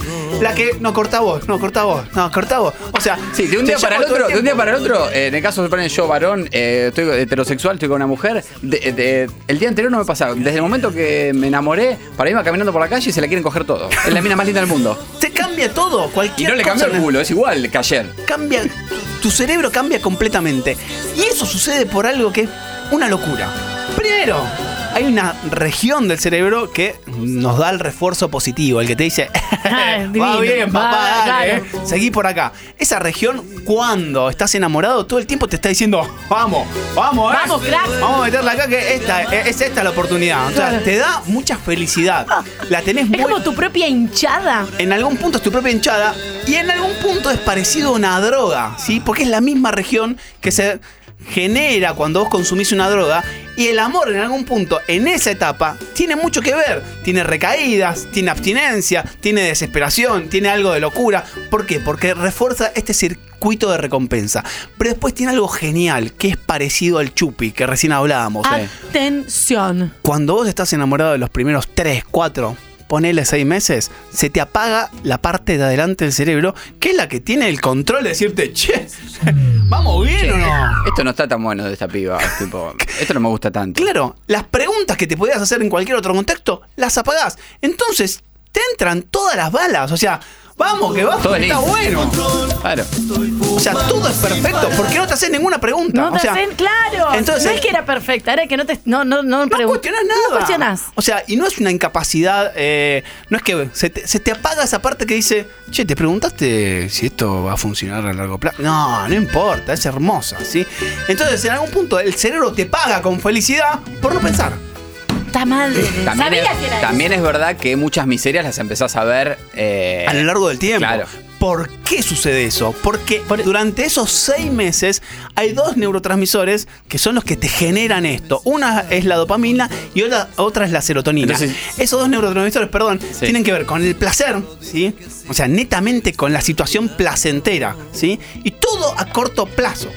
En, en los seis meses eso cambia. Dice, no, no, esto lo pagamos, no podés vivir así, ¿entendés? Lástima, ¿no? Hay que ir a laburar, tenés que estudiar. Está la vida, ¿sí? Y apaga eso y empieza a liberar otra, otro neurotransmisor que se llama la oxitocina. La oxitocina está muy relacionada con la maternidad, con los vínculos a largo plazo. Por eso el amor, el concepto de amor que uno puede dar es distinto entre los primeros seis meses y posterior a eso. No es que sentís distintas cosas, ¿sí? Muta a otro lado. digamos. Muta a otro lugar. Esa oxitocina y esos seis meses posteriores, y quizás es toda la vida, fortalece de alguna manera la idea de que puede existir el amor por mucho más tiempo. O sea, no podés vivir como en los primeros seis meses toda la vida. Por eso es hermoso, intenso, pero se va modificando. Quizás se transforma en una especie, si hablas con parejas duraderas, en una especie de pseudo amistad amorosa donde compartís un montón de cosas, pero tiene que ver con el cerebro. Claro, pero, un- pero creo que hay un montón de, de- de- de vínculos que después quieren volver como a, a recuperar eso. Error. Claro, es un Claro. error porque nunca vas a volver a eso, entonces pensás también que fracasa porque no podés volver El a esa intensidad. el famoso a esa- de, bueno, Decís, estamos- esto no funciona. Claro, el famoso. No, estamos estamos, estamos viendo a ver cómo, cómo la zafamos, ¿viste? Como cuando Y que no es que, digamos, por ahí estás Y- queriendo y volver a recuperar lado- una pasión que ya no va a volver por más trabajo que haga. Y Sí, por otro ahí- lado, el otro te da mal humor también. Abrimos una puertita que tiene que ver con los recuerdos, después la cierro, abrimos esta ventana un segundo, que nuestros recuerdos son selectivos, son muy selectivos. Imagínense que vos te fuiste de vacaciones con una pareja a las toninas, te fuiste 7 días, estuviste 24-7 con esa persona, fuiste a la playa, yo qué sé, vuelves de las vacaciones, pasa una semana, te dice, che, tenemos que hablar. Las vacaciones fueron horribles. la y vos, desde tu visión, tenés unos recuerdos espectaculares. Como si vivieron lo mismo. Uno tiene unos recuerdos espectaculares y otro tiene recuerdos de mierda. Porque elegimos los recuerdos que evocamos. Fortalecemos algunos y a otros negamos otros. Ese es lo- la famoso, el famoso sesgo de confirmación. Nos convencemos que la vida es un montón de cosas porque elegimos tres, tres ejemplitos y lo magnificamos. Cierro la ventana. Bien, eh, eh, no, y también creo entender, como decís vos, que va mutando y que, eh, y que también hay que ir adaptándose, es decir, tenés que ir adaptándote y cediendo terreno con el otro también, porque esa cuestión de el amor es, yo quiero pasarla bien y cagarme, sí, obvio, en la vida todos queremos eso, pero hay, hay momentos y momentos donde justamente elegís a una persona porque te da un montón de cosas, pero a su vez... eh, eh, está como la parte de, che, bueno, yo te banco en esta, contame qué te Sí, pasa pero y vamos. pará, digamos. eso que decís vos, yo pienso que es adquirido. Porque, la, porque culturalmente Obvio, todo lo, que, cultural. lo que no, pero lo que se impone desde la religión es que hay que estar en pareja, que es mucho mejor estar en pareja, que la gente que está sola en realidad es medio Ah, eso es loca. otra cosa, pero eso es otra cosa. Pero entonces vos te forzás, acá donde donde veo eh, en un montón de vínculos, que eh, quedarse en ese vínculo a toda costa No, eso, claro, eso es otra cosa. diciendo yo tengo que aceptar. En realidad, lo- en realidad sería mucho más honesto tener vínculos de tres, seis meses, salir y entrar de los vínculos. Que, que- que al ser humano, y por lo menos a nuestro entorno, digo, más o menos venimos del mismo estrato social, nos movemos en el mismo lugar.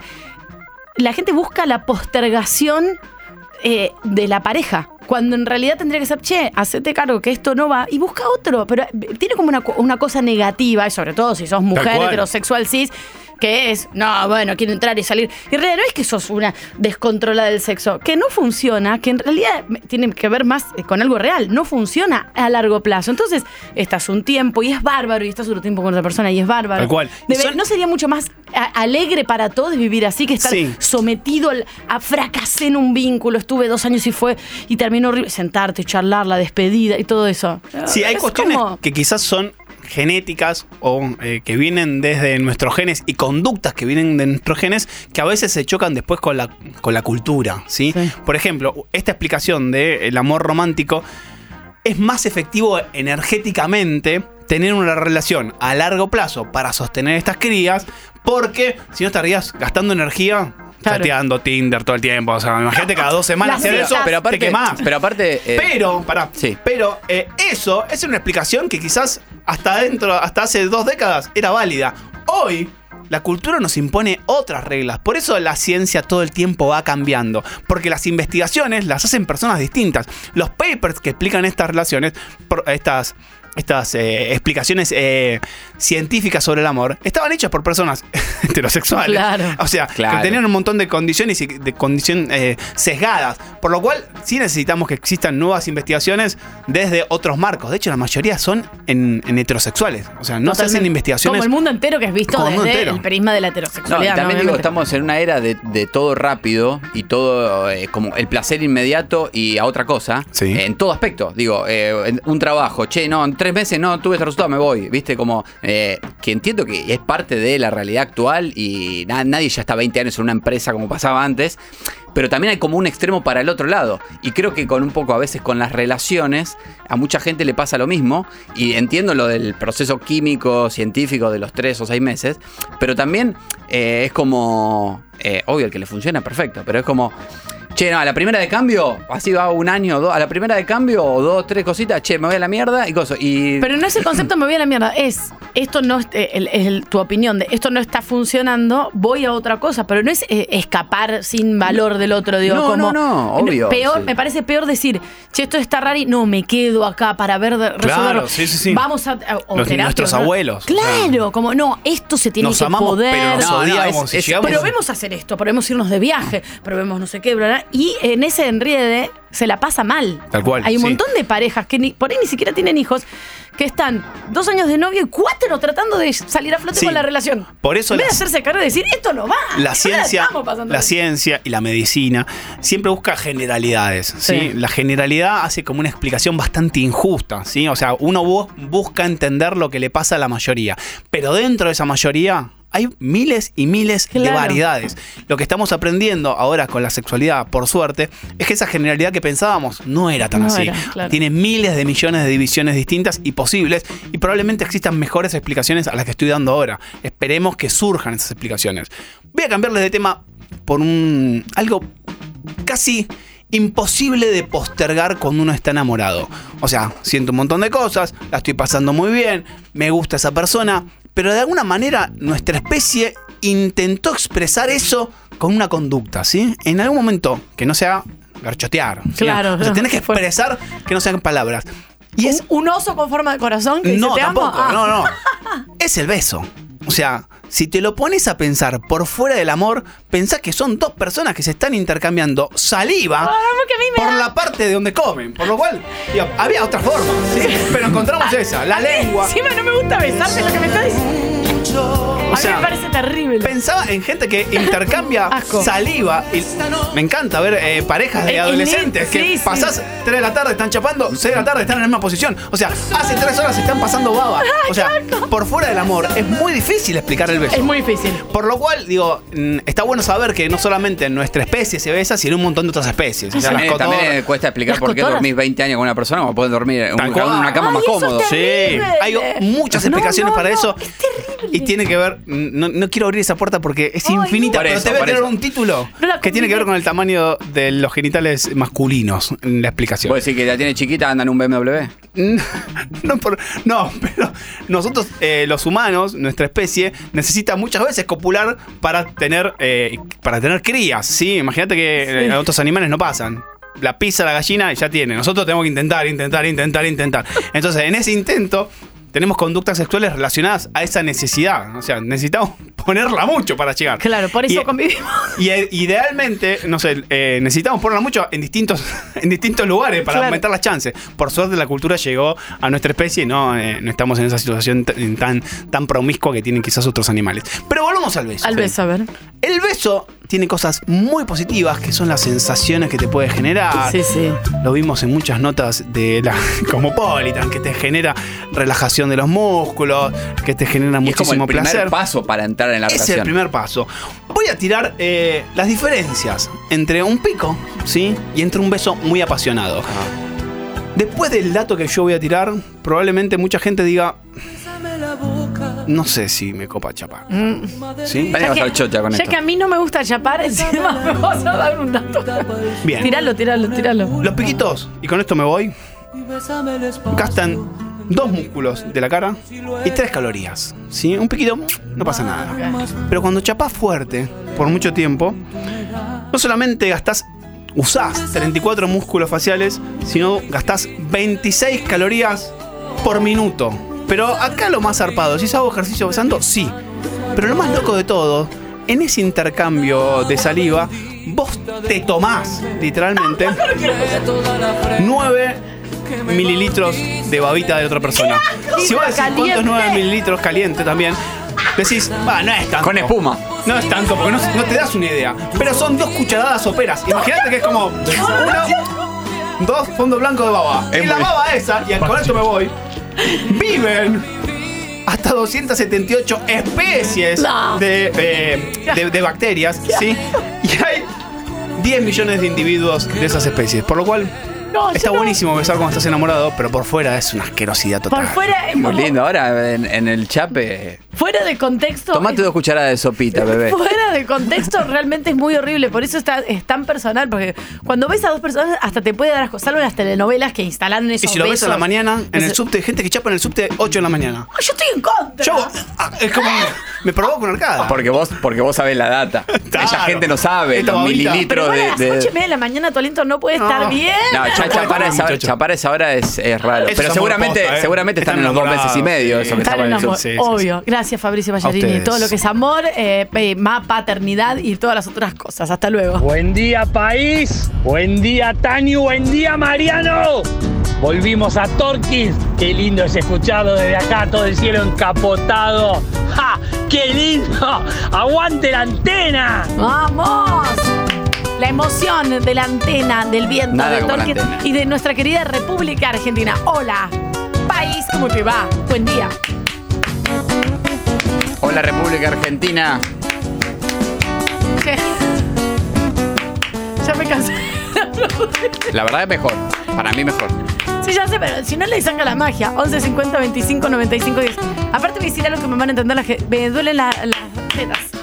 Y cuando aplaudiste. taca, taca, taca, taca, taca. Camine para las casas. Manden aplausos que me duelen las tetas. ¿Cómo, ¿Cómo le dice cuando hay un perro ahí callejero que está en la vereda, te está haciendo pis en el árbol? Salgo en chancletas. Ahora, por Dios. Dos veces lo tenés que decir, porque la primera se asusta y la segunda entiende que se tiene que ir. Y agarrás y te, te quedas mirando y Sí, sí, me quedo plantada como que si vuelve, viste, y haces por ahí hasta podés hacer un, una mague con el pie. con una mague, no, no, con la cabeza como, sí, camine. ¡Ese!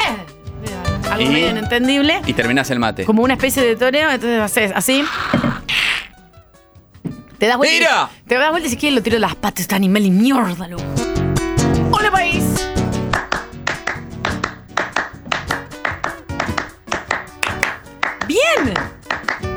Me gusta, más bien con el ritmo. La República Argentina manda un aplauso. Se viene la fresca, ¿eh? Eh, Ya se está comentando todo esto en el comercio, en la carnicería, en la verdulería, en el kiosco. Che, se viene un frío bárbaro. Para ya mí- está haciendo frío. Para mí la frase. ¿Cuándo va a parar? Este calor no se aguanta más. Para mí la frase al 1150 25 95 10 es ¿Cómo refrescó, eh? Ya, hasta luego. ¿Cómo refrescó y hasta luego que empieza con la letra T? Ya lo dijimos, o la Argentina. Sábado. eh, ¡La país! sábado es muy probable que en algunos lugares ya tengamos eh, mínima de 7 grados. No, que tengo que llevar a mi hija a vacunar. La re- Domingo, 10 grados. Ay, no, no. Se viene el domingo hermoso, en familia, No. un adelanto del invierno. No, no. Vamos a comer a lo de la suegra. Ay, no, qué horror. Llegamos a las 10 de la mañana, Qué 10 y media, con factura, mate. Ahí es cuando dice Fabricio, hay que salir de ahí. no Ahí ya, ya 11 y cuarto, 11 y cuarto ya la, la abuela trae, trae salame, queso, que algunos lo siguen con el mate, algunos siguen Yo con la de factura. Una vez una amiga me dijo, no podés hacer eso. Yo estaba preparando la comida que venían mis amigas los domingos, me junto en familia con mis amigas y empiezo a comer eh, y estaba tomando mate. Mientras picoteo, mate. Me encantó. Eh, eh, enseguida te trae una milanesa cortada que quedó de anoche. Ay, qué rico. Ya ahí traemos la coca, el vino, soda. Viene el pollo con papa. Qué o- rico. Una, una y cuarto. Y a las dos, obviamente, no termina la cosa ahí. Ravioles con estofado. ¡Qué rico!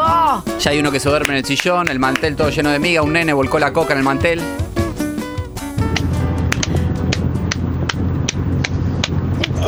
No. ¿Qué se está masturbando? ¿Qué está haciendo? Uh, qué. Rarísimo, chicos. No me voy a detener a analizar esto. Hola, país. Anga, vos que sos de Magdalena. ¿Hay duendes ahí? En Magdalena no hubo vistajes. No hubo avistajes en Magdalena. No soy de Magdalena, pero tengo entendido que no hubo vistajes. Hola, Argentina. ¿Cómo te va? Buen día. Anga, vos que sos de Trenquelauquen, ahí en las almacenes de pueblo, las aceitunas, ¿están en el frasco y son gratis todavía? No, no, ya no. Eso ya, lamentablemente no. Ya no pasa en ningún lugar de la Argentina. Chicos, amo las aceitunas como desde que tengo seis meses con carozo. Mira si la educación, eh, vos Angarola, a los niños eh, le da burbuja de algodón. Mi mamá me daba 100 gramos de aceitunas con carozo y nos íbamos a la plaza. Con riesgo de muerte altísimo, pero acá estoy haciendo este programa. Hola, país. Catu, voy a tratar de hacer el ritmo que vos pedís. A ver, amor. Es ese, ¿no? Sí, me gusta. Estás muy bien, No, Gordi. tenés que abrir la mano. No, está muy bien, está muy bien. No seas exigente. Hola, país. Termina el raviole con estofado, está la televisión pública ahí con el turismo carretera de fondo, todos hablan a los gritos porque baja el volumen. Helado, frutilla y chocolate, en balde. Ahí ya viene un cafecito, masas, cuatro y media de la tarde, pasta frola. Cafecito más mate y como siempre sabemos cómo termina toda la historia, a las 5 y cuarto, cargar a los nenes en el auto, Ay, cargar a la abuela en el auto y se van al cementerio. Ay. A las 5 y media de la tarde hay fila para los cementerios. Ay, feliz domingo La para abuela todos. llevarle flores al abuelo, que se falleció hace un mes. Papito papá, papito papá, papito papá, papito papá, papito papá, papito papá. Así nos enseñaban en la escuela primaria cómo era el golpe que hace Tania. Ah, Nati se agarra la entrepierna, eh, dice que es salchicha con pan, salchicha con pan, salchicha con pan, salchicha con pan, salchicha con pan. Chicos, eh, déjenme tranquila, mándenme que yo apruebo o desapruebo 11 50 25 95 días. Hola país. Y ahí volvés a las 7 de la tarde, si estás en Capital, volvés a paso de hombre, con toda una hepatalgina en el, en el medio, te Ay, tomás porque estás con la panza. panza estro- estropeada. Y a las 10 de la noche te agarra hambre encima. Sí, y bueno, te, te quedó en un tupper un poquito de raviola que te llevaste de lo de la abuela. Y así termina el domingo. ¿Cómo no vamos a sentirnos bajoneados? El domingo es un horror. A ver si recupero el ritmo. A ver.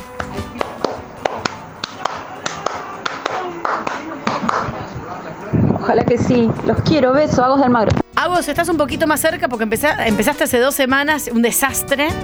Mejoraste y ahora estás casi, casi totalmente aprobada. Hola país. Eh, avísenme si están viendo, porque siempre damos la estadística, uno de cada cuatro autos en Argentina tiene una calcomanía de la Ruta 40. Eh, si lo ves, eh, levanta la cabeza, seguramente vas a ver uno en una luneta. Arroba Mariano Anga, se lo mandás. Le sacas Sí, una foto y se lo mandas. Manden el audio también, 11 50 25 95 10. ¿eh? Yo ayer vi, vi uno de Mundo eh, Marino con la M de Mundo y la M de Marino totalmente arrancadas, pero estoica la calcomanía. Mundo Marino. Mundo Marino. Mundo Arino. Mundo Marino eh, aumentó la estadística. Era uno de cada ocho, era uno de cada Sí. seis autos tiene una calcomanía de Mundo Marino. Sí, sí. Hola Argentina, ¿cómo estás? Hermosa. Buen día. Saludo a Rosario, eh, eh, donde Luis, es muy curioso,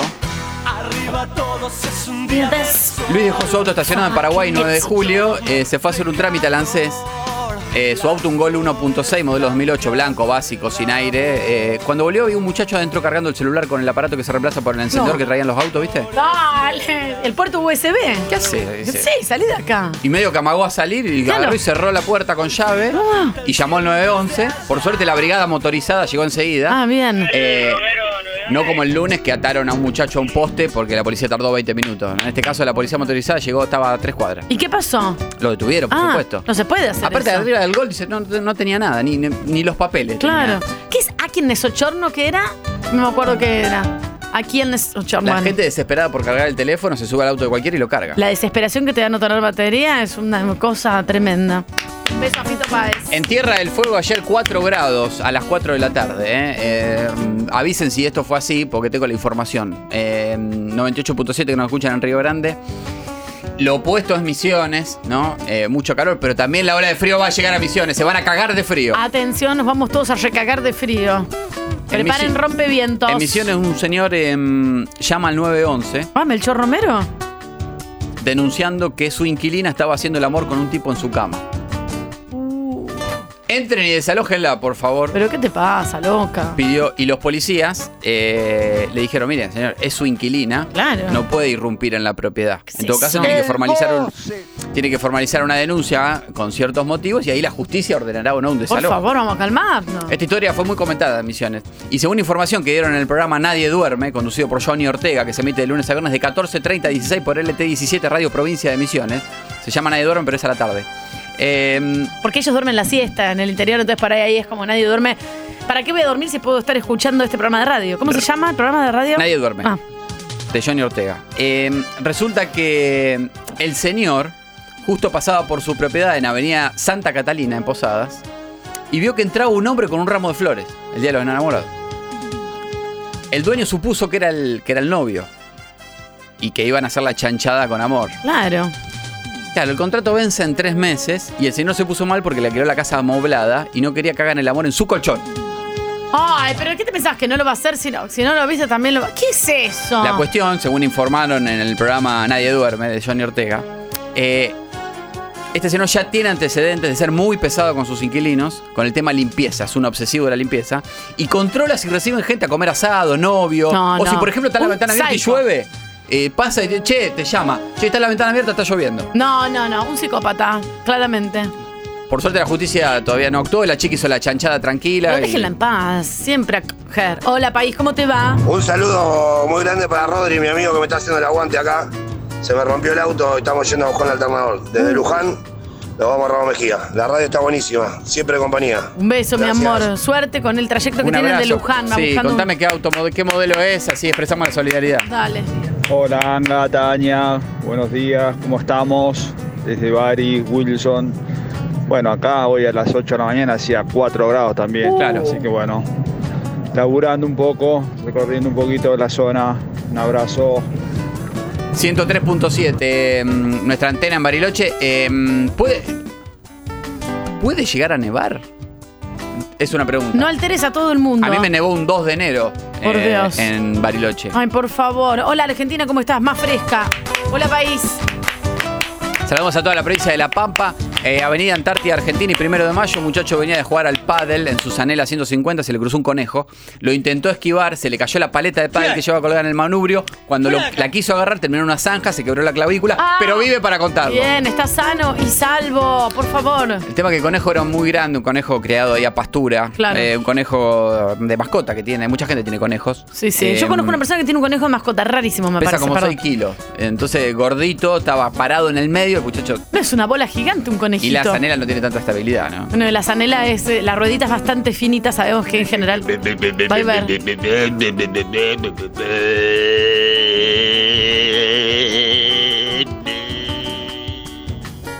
Hola, país. Te amo, Argentina. Llamado de la solidaridad. eh, mm, siempre nos despedimos con ella, pero hoy tengo que, que irrumpir antes porque en Mar del Plata, 99.3, Ay, que ¿qué ya saben, tenemos la antena clavada ar- arriba del edificio de los De los alfajores. alfajores, sí. ¿Qué pasó? ¿Qué pasó? Barrio regional, ahí en Mar del Plata. Desesperada búsqueda de Juana, ¿eh? ¿Quién es Juana? No la encuentran. Ay, por ningún lado, pero no sé quién es. La tortuga de Ana. Ay, la concha. Pero hay información. A ver. La han visto. De paso aprovecho 0223 1559 24497, el celular de Ana. Responden las tortugas al nombre, no sabemos, ¿no? Porque por ahí le podés. eh, Juana le gritas. Ana tiene cámaras de seguridad en el frente de su casa. Bien. La cámara, esto me puse a ver las cámaras de seguridad, porque Sí, me sí, llega sí, la información del- de mis ¿Ayer viste un duende o- Por eso ves una mismo, cámara de ayer me puse a ver el, seguridad? Duende para chequear esto. La cámara de seguridad de la vivienda eh, muestra el frente de la misma, pasto adelante y rejas. Ok. Y de golpe aparece en escena Juana, la tortuga, Ok. que tardó obviamente cinco minutos en caminar Sí, sí, sí. de abajo hasta la reja. Llega hasta la reja, Juana, y se queda ahí. Mirando, mirando, observando la calle. Claro, claro, los autos pasan. Hasta que uno pasa uno, ah, qué linda tortuguita, la empieza a acariciar y se la lleva.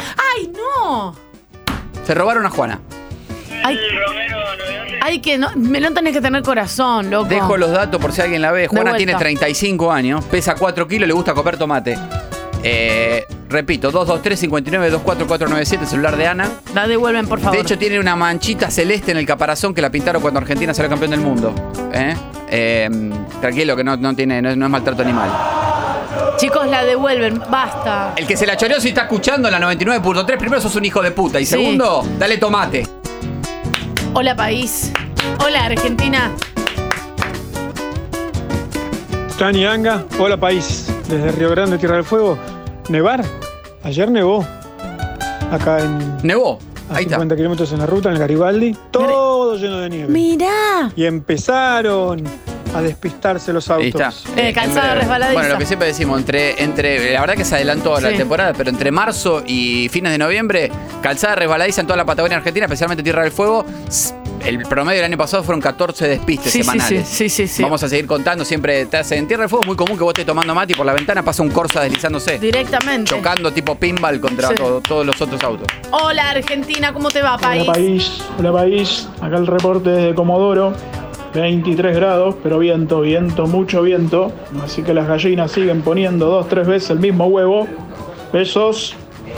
Eh, en Comodoro la máxima ayer fue de 13 grados, máxima, ¿eh? Ay, por favor, qué a las frío 4 de la tarde, un frío de loco. Y quiero avisar, ya que.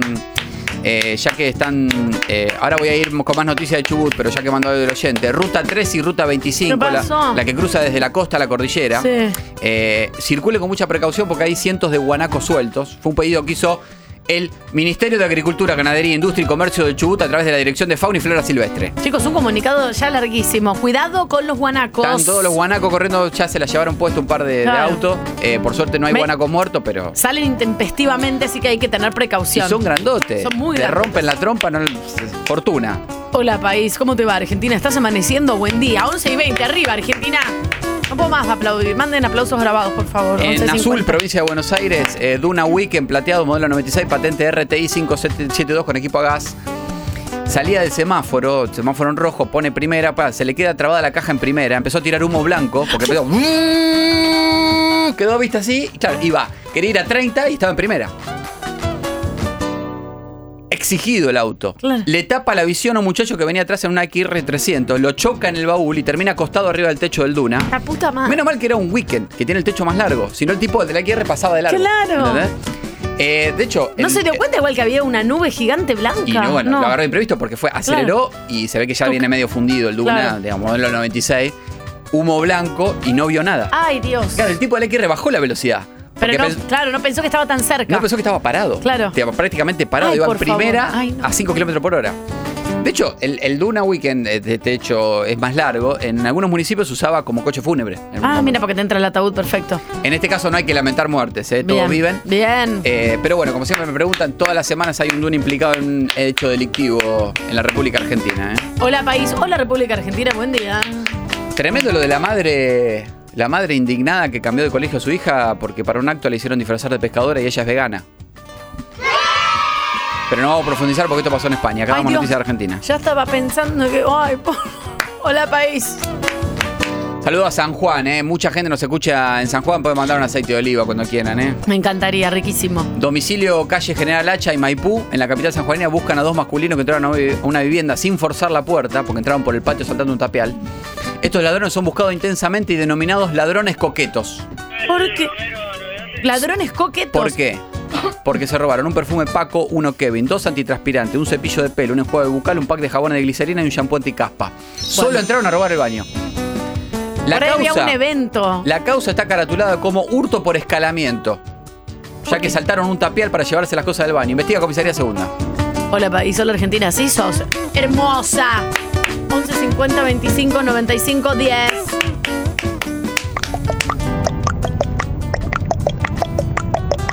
No, malísimo. O sea, me gusta el sonido, pero no sé, un medio como.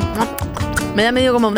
Hola, país. Recién saludábamos a la provincia de Chubut eh, con las mínimas de Comodoro Rivadavia, los guanacos que andan sueltos en la ruta 3 y 25. En, en otro orden de cosas, eh, en Treleu van a reforzar la presencia policial porque hay mucho choreo en el dinosaurio que está en la ruta 3.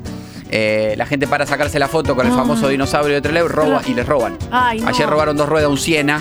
Eh, el domingo le robaron el equipo de mate con un termo Stanley que sale 20 lucas. Una señora que estaba en. Fiat 147 con el marido. Por Dios, loco, no se Eh, puede estar en encima, paz. venía con el 147 desde la barría, habían hecho 2.000 kilómetros, no se le fundió de pedo, lograron llegar al dinosaurio, se bajan y roban el termo Stanley que sale más caro que el Fiat 147. ¿Me entendés? Entonces, por favor.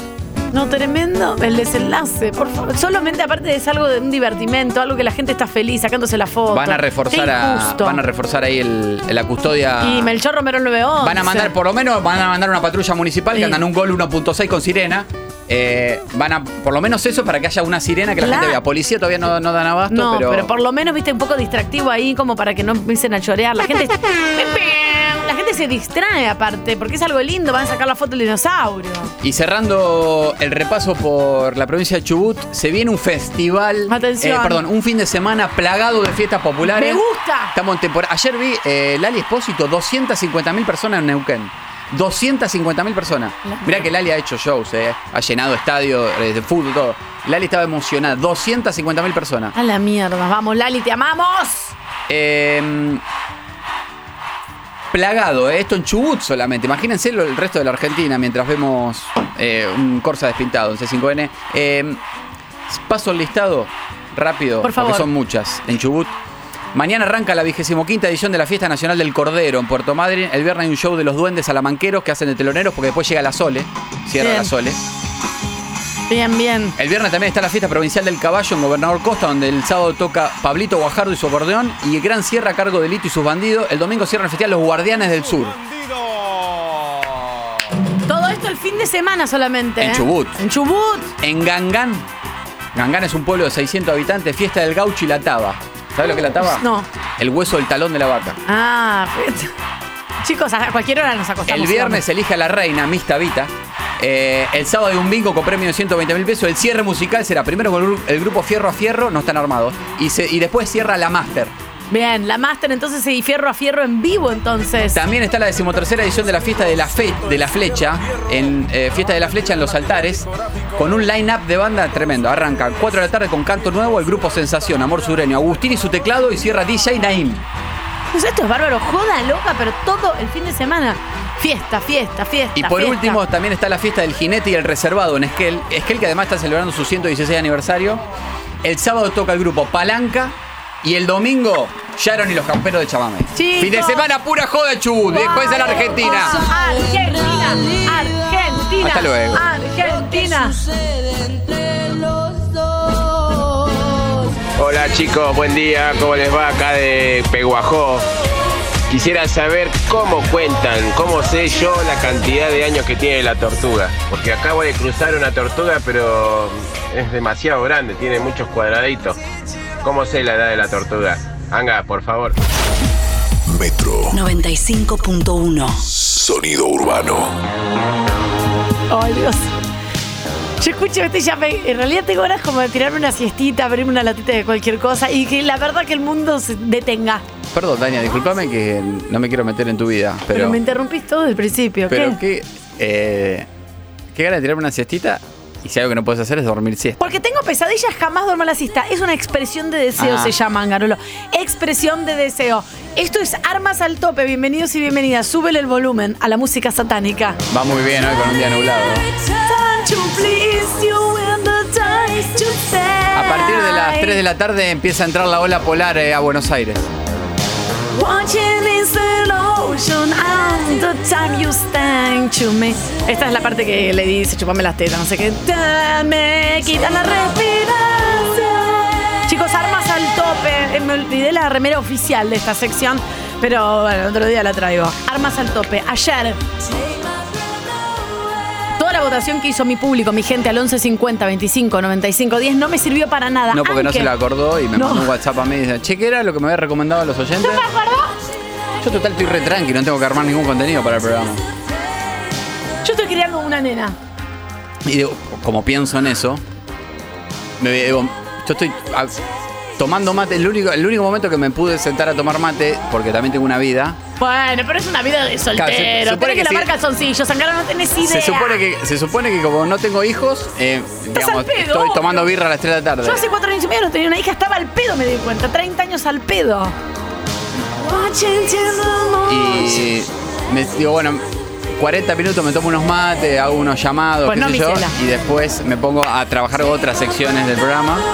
Y me- mensaje de Tania. Che, ¿cuál eran las películas que me recomendaron? Cocoon y cuál más. No vi Ah, Cocoon. Digo, me voy a solidarizar porque sé que tiene una piba caminándolo por la cabeza preguntándole por qué el cielo es celeste. Y, Muy y dice que tiene un huequito donde tiene que hacer llamar a tres personas para que la nena esté ocupada y ahí se puede sentar a ver la película. Pues trabajé. Pues hice armas al tope. Y le dije, le pasé 4 o 5 más. Incluso me tomé el trabajo de tirarle yo algunas por, por mi propia cuenta. Lali hizo lo mismo y no. No solamente. Ah, ¿lo mandaste cada uno por ¿Sí? separado? No, Lali me mandó sola porque me quiere mucho y me Porque preguntó. tiene miedo. Lali me preguntó, es un amor, a las 8. "Ta- ¿Tú cómo estás? ¿Cuál película vas a ver? No sé nada. Lo que es tenerle miedo a la conductora. Yo ya la viví esa. Eh, y. mm, Puro cariño nuestro vínculo, pavote. de- decí que es mujer, porque antes era conductores varones. porque ya casi 90. no quedan conductores varones. Así que está bien, está permitido. Eh, no solamente le pasé las que, las que habían tirado, hice memoria rápida, me iba a meter en un momento en la página web de Metro, iba a ir a Radio Cut a escuchar el programa y dije, para, es demasiado. Hice memoria, no solamente eso, sino que me, me tomé el trabajo de decirle, che, la semana pasada yo te había recomendado esta, y hasta me puse a leer una nota sobre esa película donde hablaba, Yo no le pedí nada de eso, jodete. bueno, soy productor. también. Pero qué sé Y yo. tra- trato de la gente pensar- me dijo Cocoon. Hay mil mensajes de ayer, mil. Me dijo un montón de. Y no me. Creo que una oyente me dijo esta película que al final es la que vi. Ahora lo que me que creo Después, que ni dijo, te "Che", leí. después me manda un mensaje más tarde, che, estoy viendo esta. Creo que ni le leí los mensajes. Están en- en- no están ni tildados los mensajes que me mandó de las propuestas. No, Muy- si vos me escribiste. No, no, de las respuestas tuyas que me diste en las películas. Atención, esto es Armas al Tope, bienvenidos y bienvenidas.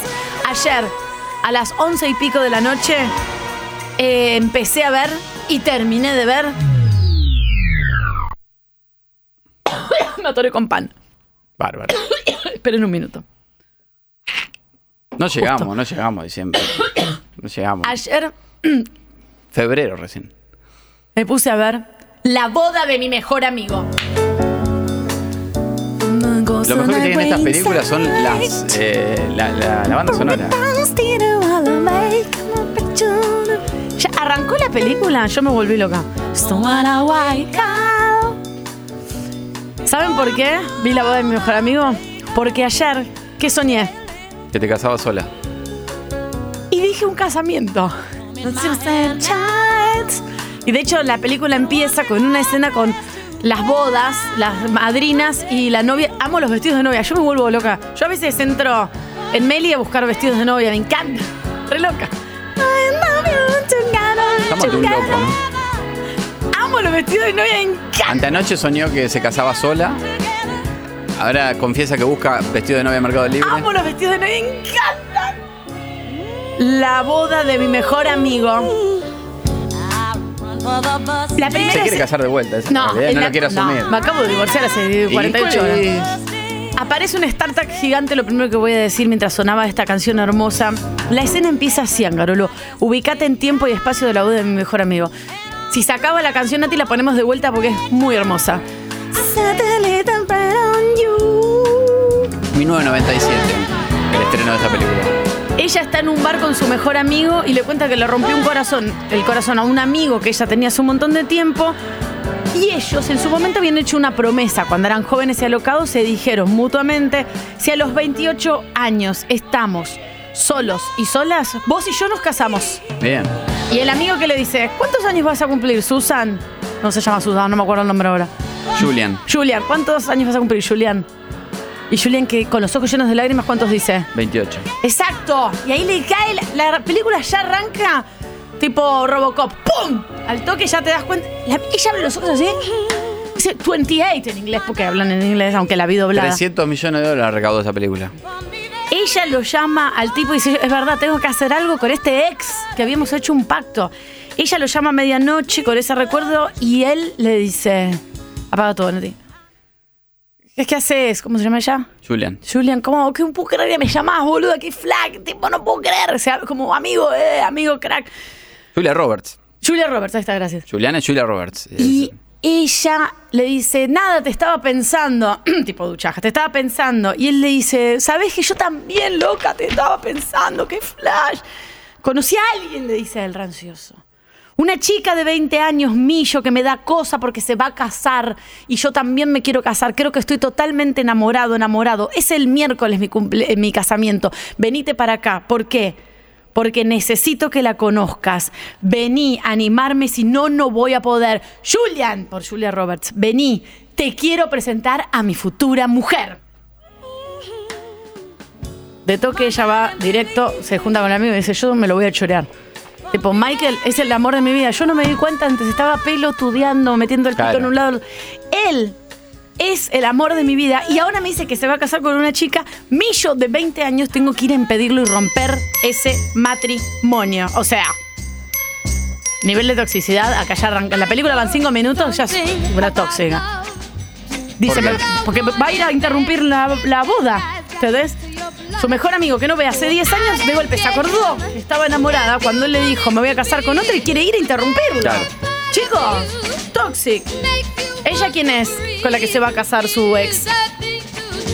Cameron Díaz, ya. Ya está. Viene Cameron Díaz caminando a uno nervio, boluda. La concha. Que ahí se llama Kimberly. Kimberly, gracias, Kim. ¿Cómo viene Cameron toda, toda rubia? Y Cameron le dice, ay no, Michael me habla tanto de vos, ¿verdad? Tanto. Quiero que seas mi, mi madrina. ¿Qué es eso? Dice ella. Vamos a ser mejores amigas, le dice Kim, o sea, Cameron Díaz. Cameron le dice, Michael dice que odias el amor y las cosas de minitas, que sos muy difícil. Miradas, se empiezan medio a coquetear. Cameron la encierra en el ascensor y le dice, Michael te tiene en un pedestal, medio que tengo un poco de celos de vos, que sos la mejor amiga, la ex, no sé, es todo raro. Coqueteo a full ellos, Michael y Julia Roberts. Él le cuenta que Cameron Michael O'Neill. Gracias. Michael, o sea, eh, le dice, ¿sabes lo que me pasa con ella, con Kim? O sea, con Cameron Díaz. Me deja abrazarla, me deja quererla y le gusta el amor. ¿Y vos? ¿Qué eras? Un témpano horrible, que no me dejabas, que te besara en público, que huís al amor, que no querés nada.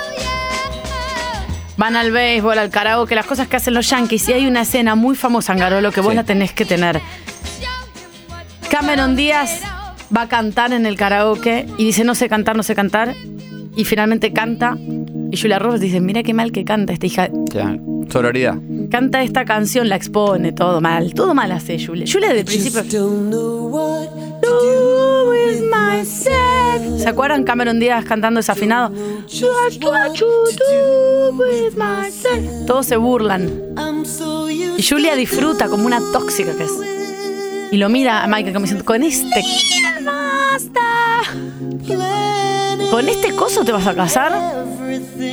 ¿Y él qué le pasa? Mira a Cameron y dice, es tan boluda, pero estoy tan enamorado. Uno cuando está enamorado puede estar enamorado de un boludo y no darse cuenta, o una boluda. Canta mal.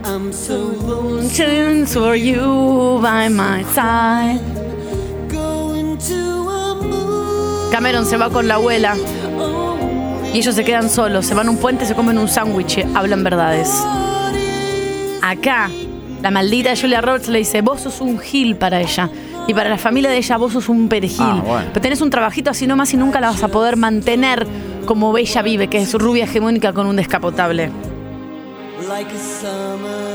Él dice, no importa, la amo. Ella se agarra unos pedos bárbaros, va al hotel, se toma unos cosos, qué sé yo, está totalmente deprimida. Siempre borracha. En toda la película está borracha. Viaja a su mejor amigo para hacerle compañía. Y el mejor amigo le dice, textual, cito, es asombrosa la claridad que acompaña los celos psicóticos, porque ella dice, quiero romper este futuro matrimonio que es en instantes nada más. Y el amigo que le dice, anda y decirle que la amás, boluda, Claro. porque no viniste acá a romper la bola. Decirle que lo amas y que lo amaste 10 años, pero que le tenías miedo al amor y ser de alguien. A vos lo que te daba claustrofobia. Julia Roberts le dice el actor con otro nombre, le dice, vos lo amabas a él, pero vos te daba claustrofobia ser de alguien. Por eso le dijiste, chau, no quiero. Y ahora que se va a casar con una rubia millo, querés romper todo. Bueno, ella sigue en pedo, ¿viste? Todo lo que es estar en pedo ahí, escuchándole a Matteoli, postergando toda la decisión. Ella le quiere hablar. Dice, eh, bancame, cuídame esto. Y él le da los anillos A Julia del casamiento. Julia se lo prueba, no se los puede sacar. Se le traba el anillo en la Es una situación de tensión y lo cuento porque acá pasa algo. Viene el mejor Viene el mejor amigo a acompañarla y se hace pasar por el novio. La humilla delante de todo el mundo, el otro se pone medio celoso. Acá es confusión. Acá decís, ella va a lograr separar este matrimonio. La boda del mejor amigo va a lograr impedirla. Y no terminar así, irrumpiendo en. en- Exacto. Pues sí, sí, él se está- acepta por esposo. ¡No! Él se está poniendo celoso de su mejor amigo, como diciendo, "Ah, al final te ibas a casar y hay una escena muy buena, todos en un restaurante como si fuesen la farola de acá. Y él haciéndose pasar, que es su mejor amigo, haciéndose pasar por novio que le había propuesto casamiento y el otro celoso. Cantan esta canción. Mona. La puedo poner mañana versión baja. La familia, los tíos, los primos, todos se miran y cantan. Ta, ta, ta. Ella se quiere morir. Julia Roberts está todo el tiempo con anteojos negros muy buenos. Aparte de está borracha, tenés que usar anteojos negros y no puedes estar. Todo el maquillaje corrido. Sí. Dale, loco, decile que la más, dice el mejor amigo. Anda. Bueno, ella le confiesa a Michael al final, le dice, escucha, me estás al toque de casarte, este que vino es mi mejor amigo, es gay, no nos vamos a casar, no lo amo y en realidad viene la confesión, yo te amo a vos, le dice, te ah, amo. qué lindo, ¿no? Escúchame. Se le vuelve, le vuelve a armar el cuerpo. Claro, él y él le dice, pasemos un rato a solas. Para mí él quiere, para ver si le fu- funciona y si es mejor No, con ella. para mí quería charlar. Sí, es lo que hacen los boludos, porque nadie coge en esta película, te juro. me- Entonces, No, pero ahí comprueba que era, le interesaba a ella después de coger. van a navegar, se dicen verdades. Tú fuiste la mujer de mi vida, vos el hombre de mi vida. Ella llora, él se conmueve. Vamos a besarnos, taca, taca, no pasa nada. Taca. ¿Con saliva? Él le canta, no, no, nada, una cosita así. Él le canta al oído una canción que no entendí porque como la vi doblada, él le dice, vos, mujer, ¿La viste doblada en qué sentido? doblada al español. Ah, pensé que vos estabas doblada en un sillón. Tipo así que no podías más, que No, igual no tipo, podía tu hija se despertó. No, no podía más, tenía todo el cuello duro, muy larga. Ella se mete en la computadora y hace algo malo. Manda un mail al suegro de Michael. En Estados Unidos ya había internet en el 97. Había una computadora portátil. Datazo, no me di cuenta. Era dial up. La Toxic sigue con el anillo del novio, se lo prueba, no se lo puede sacar, sigue con el anillo ahí, dice todo caos, se está por casar. Hay una parte que no entendí acá, chicos. Dice, mira, no entendí bien esa parte, que eh, lo escribí acá porque me distraje, no sé, manda un No, mail. igual ahí ya va, ahí va- va más de una hora de película, la verdad que hasta ahora impecable. Para lo que es tu síndrome de atención. Esta la vi de punta a punta. Se pudre todo por ese mail que ella manda, que no sé bien cómo es que le mangué un laburo, no sé qué. La llama a Cameron, Michael le dice, vos sos una maldita, te molesta que yo sea pobre. Que no era pobre, para nosotros él es millo, pero en Estados Unidos. A vos te molesta que yo sea pobre porque tu papá se llama Worst in the Morning. Toda una confusión ahí de vos millo, yo más millo, vos sos millo, yo no te puedo comprar un Rolls Royce. Bueno, pelea de cosas de plata. Bueno, acá Michael dice, no me voy a casar, se suspende todo. Y hay una escena espectacular, Nati apaga todo. Ella está tirada en el piso, todo confusión. Y él agarra y le dice, dame el anillo de compromiso, de casamiento con mi mujer, que al final no me voy a casar. Y ella le dice, ay, lo tengo puesto y no me lo puedo sacar. ¿Y él qué hace? Se lo saca con la punta de la van a decir algunos, pero no. Se mete el dedo en la boca y le saca el anillo con su propia boca. No me de saliva, Bayarini, que vino hace un rato. Qué bárbaro. Muy sepsi. Yo ahí dije, pa, pa, pa, pa. Pero no. Porque él la mira a los ojos y se chupa el dedo de ella y se saca el anillo. Eso Dale, de mirar a, Gordi. mirar a los ojos ante situaciones sexuales eh, Bueno, sí, está bien. es como muy, muy eh, eleva, eleva el nivel de excitación para lo que sea, ¿no? Todo, todo triste acá, chicos. En esta parte, eso. en esta parte de la película suena esta canción y está todo muy triste. Che, Tatu, Michael O'Neill, un grado, un grado de histeria terrible, ¿eh? Muy histérico. Porque le gustó siempre su amiga, pero ahora. Eh, ven, quédate con Cameron Díaz, capo. Ya está, ya lo elegiste. Yo pensé lo mismo, loco. Cuando lo vi dije, déjate de joder. Bueno, se va a casar con Cameron al final porque hablan. Eh, Julie un desastre, igual se quieren casar. ¿Sabes por qué, Angarola? Porque se aman. Exacto.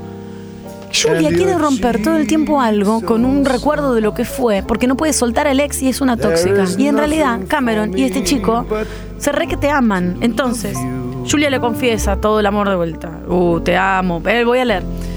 Te amo, te he amado 10 años, pero he sido arrogante y miedosa para entenderlo. Ahora tengo miedo y es inoportuno. Seamos marido y mujer. Ella ya va, tipo de 0 a 100, loco, para un poco, Julia. El chabón no te dijo nada y te quería casar. Y mientras tanto están preparando la boda de él. Re cucú, Julia agarra y se lo chapa.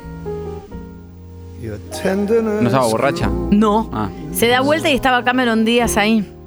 Y los ve. siempre lo ve. Ese es el tema. Y se, se- pasó desde, mira, Es que antes no había celulares. pasó desde Emilio Entonces la gente, la gente estaba más, eh, iba a espiar más. La gente iba a espiar más porque no tenía celular claramente. Ella, Cameron sale corriendo.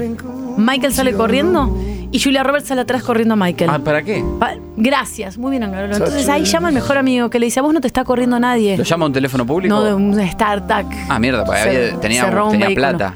Sí, sí, ella estaba bien. Él le dice, gracias por amarme tan tóxicamente cuando se encuentran.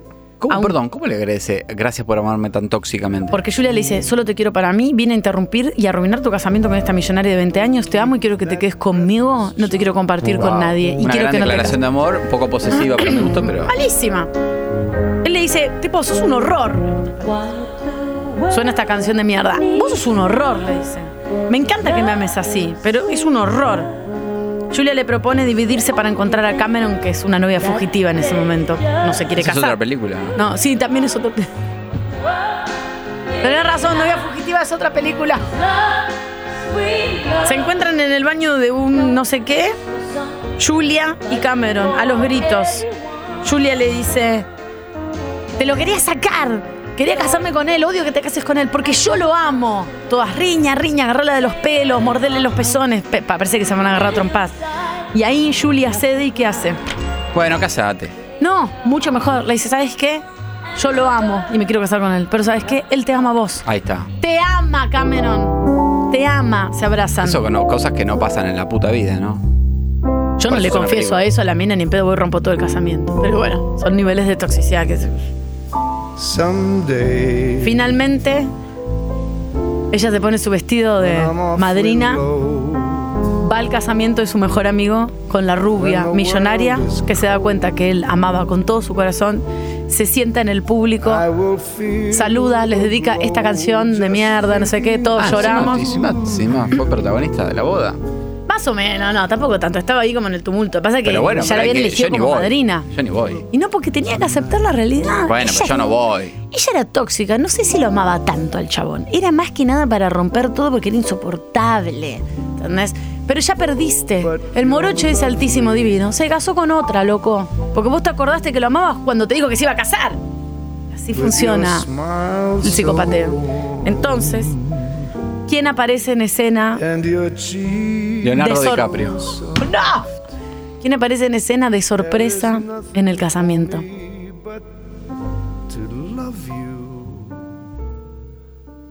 Pangarola, dale, decís algo. No sé, no sé.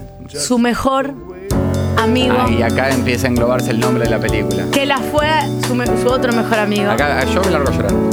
La abraza y le dice, no vamos a coger, porque soy gay, soy tu mejor amigo, no nos vamos a casar, pero vine a acompañarte en el peor momento de tu vida. Y la enseñanza final de la película es, solo una amiga te puede rescatar. Y se, se agarran, se dan un mini piequito y bailan esta canción hermosa en el casamiento de su mejor amigo. El final, epic. Epic. Hasta luego.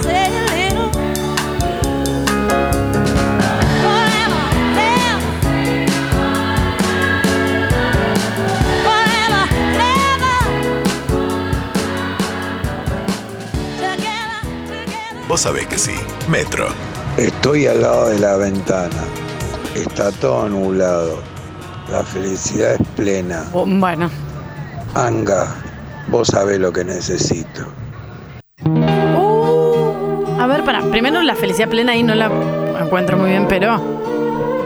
Tienen razón, el cielo está totalmente encapotado, gris, Está lloviznando. plomizo.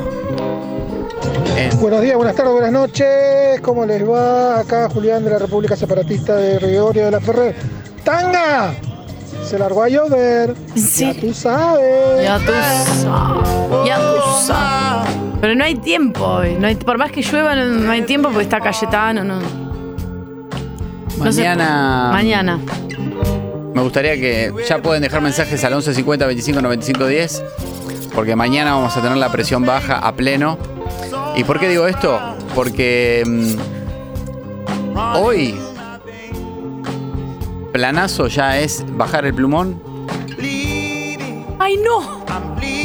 Mira, a Conté que lo fui las a buscarlo. Me, lo fui- llegué a la ver en diciembre. a Me dijeron, las- buscalo pronto. Y lo fui a buscar. hace dos 11 de la noche y encima jueves, que ya medio que estás relajadito. No, yo quiero salir. 11 de la noche, em, 11 grados. No. Bueno, salgo con. Espectacular. Salgo con busito. 11 grados. Em, por lo tanto, es ya para jogging. Salí de pegarte una ducha calentita, Ay, vapor, Qué deprimente. vapor, jogging, remera, camperita de algodón, medias y te tirás en el sillón, te tapás con una manta, te servís una copa de vino y te comes tres empanadas de carne. Lali dice que sí, está chocha con la idea. Y dale, aparte vos sos de las mías, porque ahí, ¿qué preferís? Que al lado de la mantita esté tu marido y hacer el amor. Así besándote. Yo mm. no. Yo hoy ya estoy arreglando para salir. Hermoso. Es hermoso. Se puede salir, es lindo. Mañana fiesta de la presión baja, ¿eh? Ráfagas de viento de 60 kilómetros por hora. ¡No! 11 grados y llovizna. Decime si la felicidad no está abajo de una manta. Hasta luego. Bien. Arroba Mariano Vanga también le pueden ir eh, sugiriendo cosas de la vida. A mí me mandan memes. Muy bueno un meme de una persona corriendo en un horizonte, un, pasto verde y un cielo azul diciendo encontré el fondo de Windows. Y que pasa corriendo por ahí. El fondo de La Windows. gente no entiende los memes por radio. Pero sí, claro que sí se entiende. El fondo de Windows, ¿cómo es? Lo conoce todo el mundo. Nos vamos. Esto ha sido, vos sabés que sí. En el día de hoy, mañana a las nueve y media de la mañana, estamos en vivo para el mundo entero. Porque nos pueden ver por YouTube. Nati Paz en los controles, muchas gracias. Está somatizando por todos lados, Nati. Buscando en Google todos los Le síntomas. late el ojo. No quiero indignarme más. Josi Gutiérrez, Quiero que la vida siga siendo genial. la de Rombola Parece también. un pico de presión. Dice que es la vesícula aunque le duele el ojo. Rarísimo, chicos. Hay que hacer todo el- este equipo de nuevo. Asegúrate, anda a tiempo porque si te la- tenés el ACB llegás ahora a la tira. Indignarme más. Leandro Navarro en la edición. La vida siga siendo genial. Bianca Rubio de Andrés Zapoc. Leandro Aspis en guiones. Quiero que la vida siga siendo Arroba Tania Web, mi Instagram. Arroba Mariano Anga, el de él, que es Angarolo, oriundo de Chipoletti. Y para el mundo, haciendo vos sabes que 100 metros. Hasta Muy mañana. rico todo, ¿eh? Riquísimo.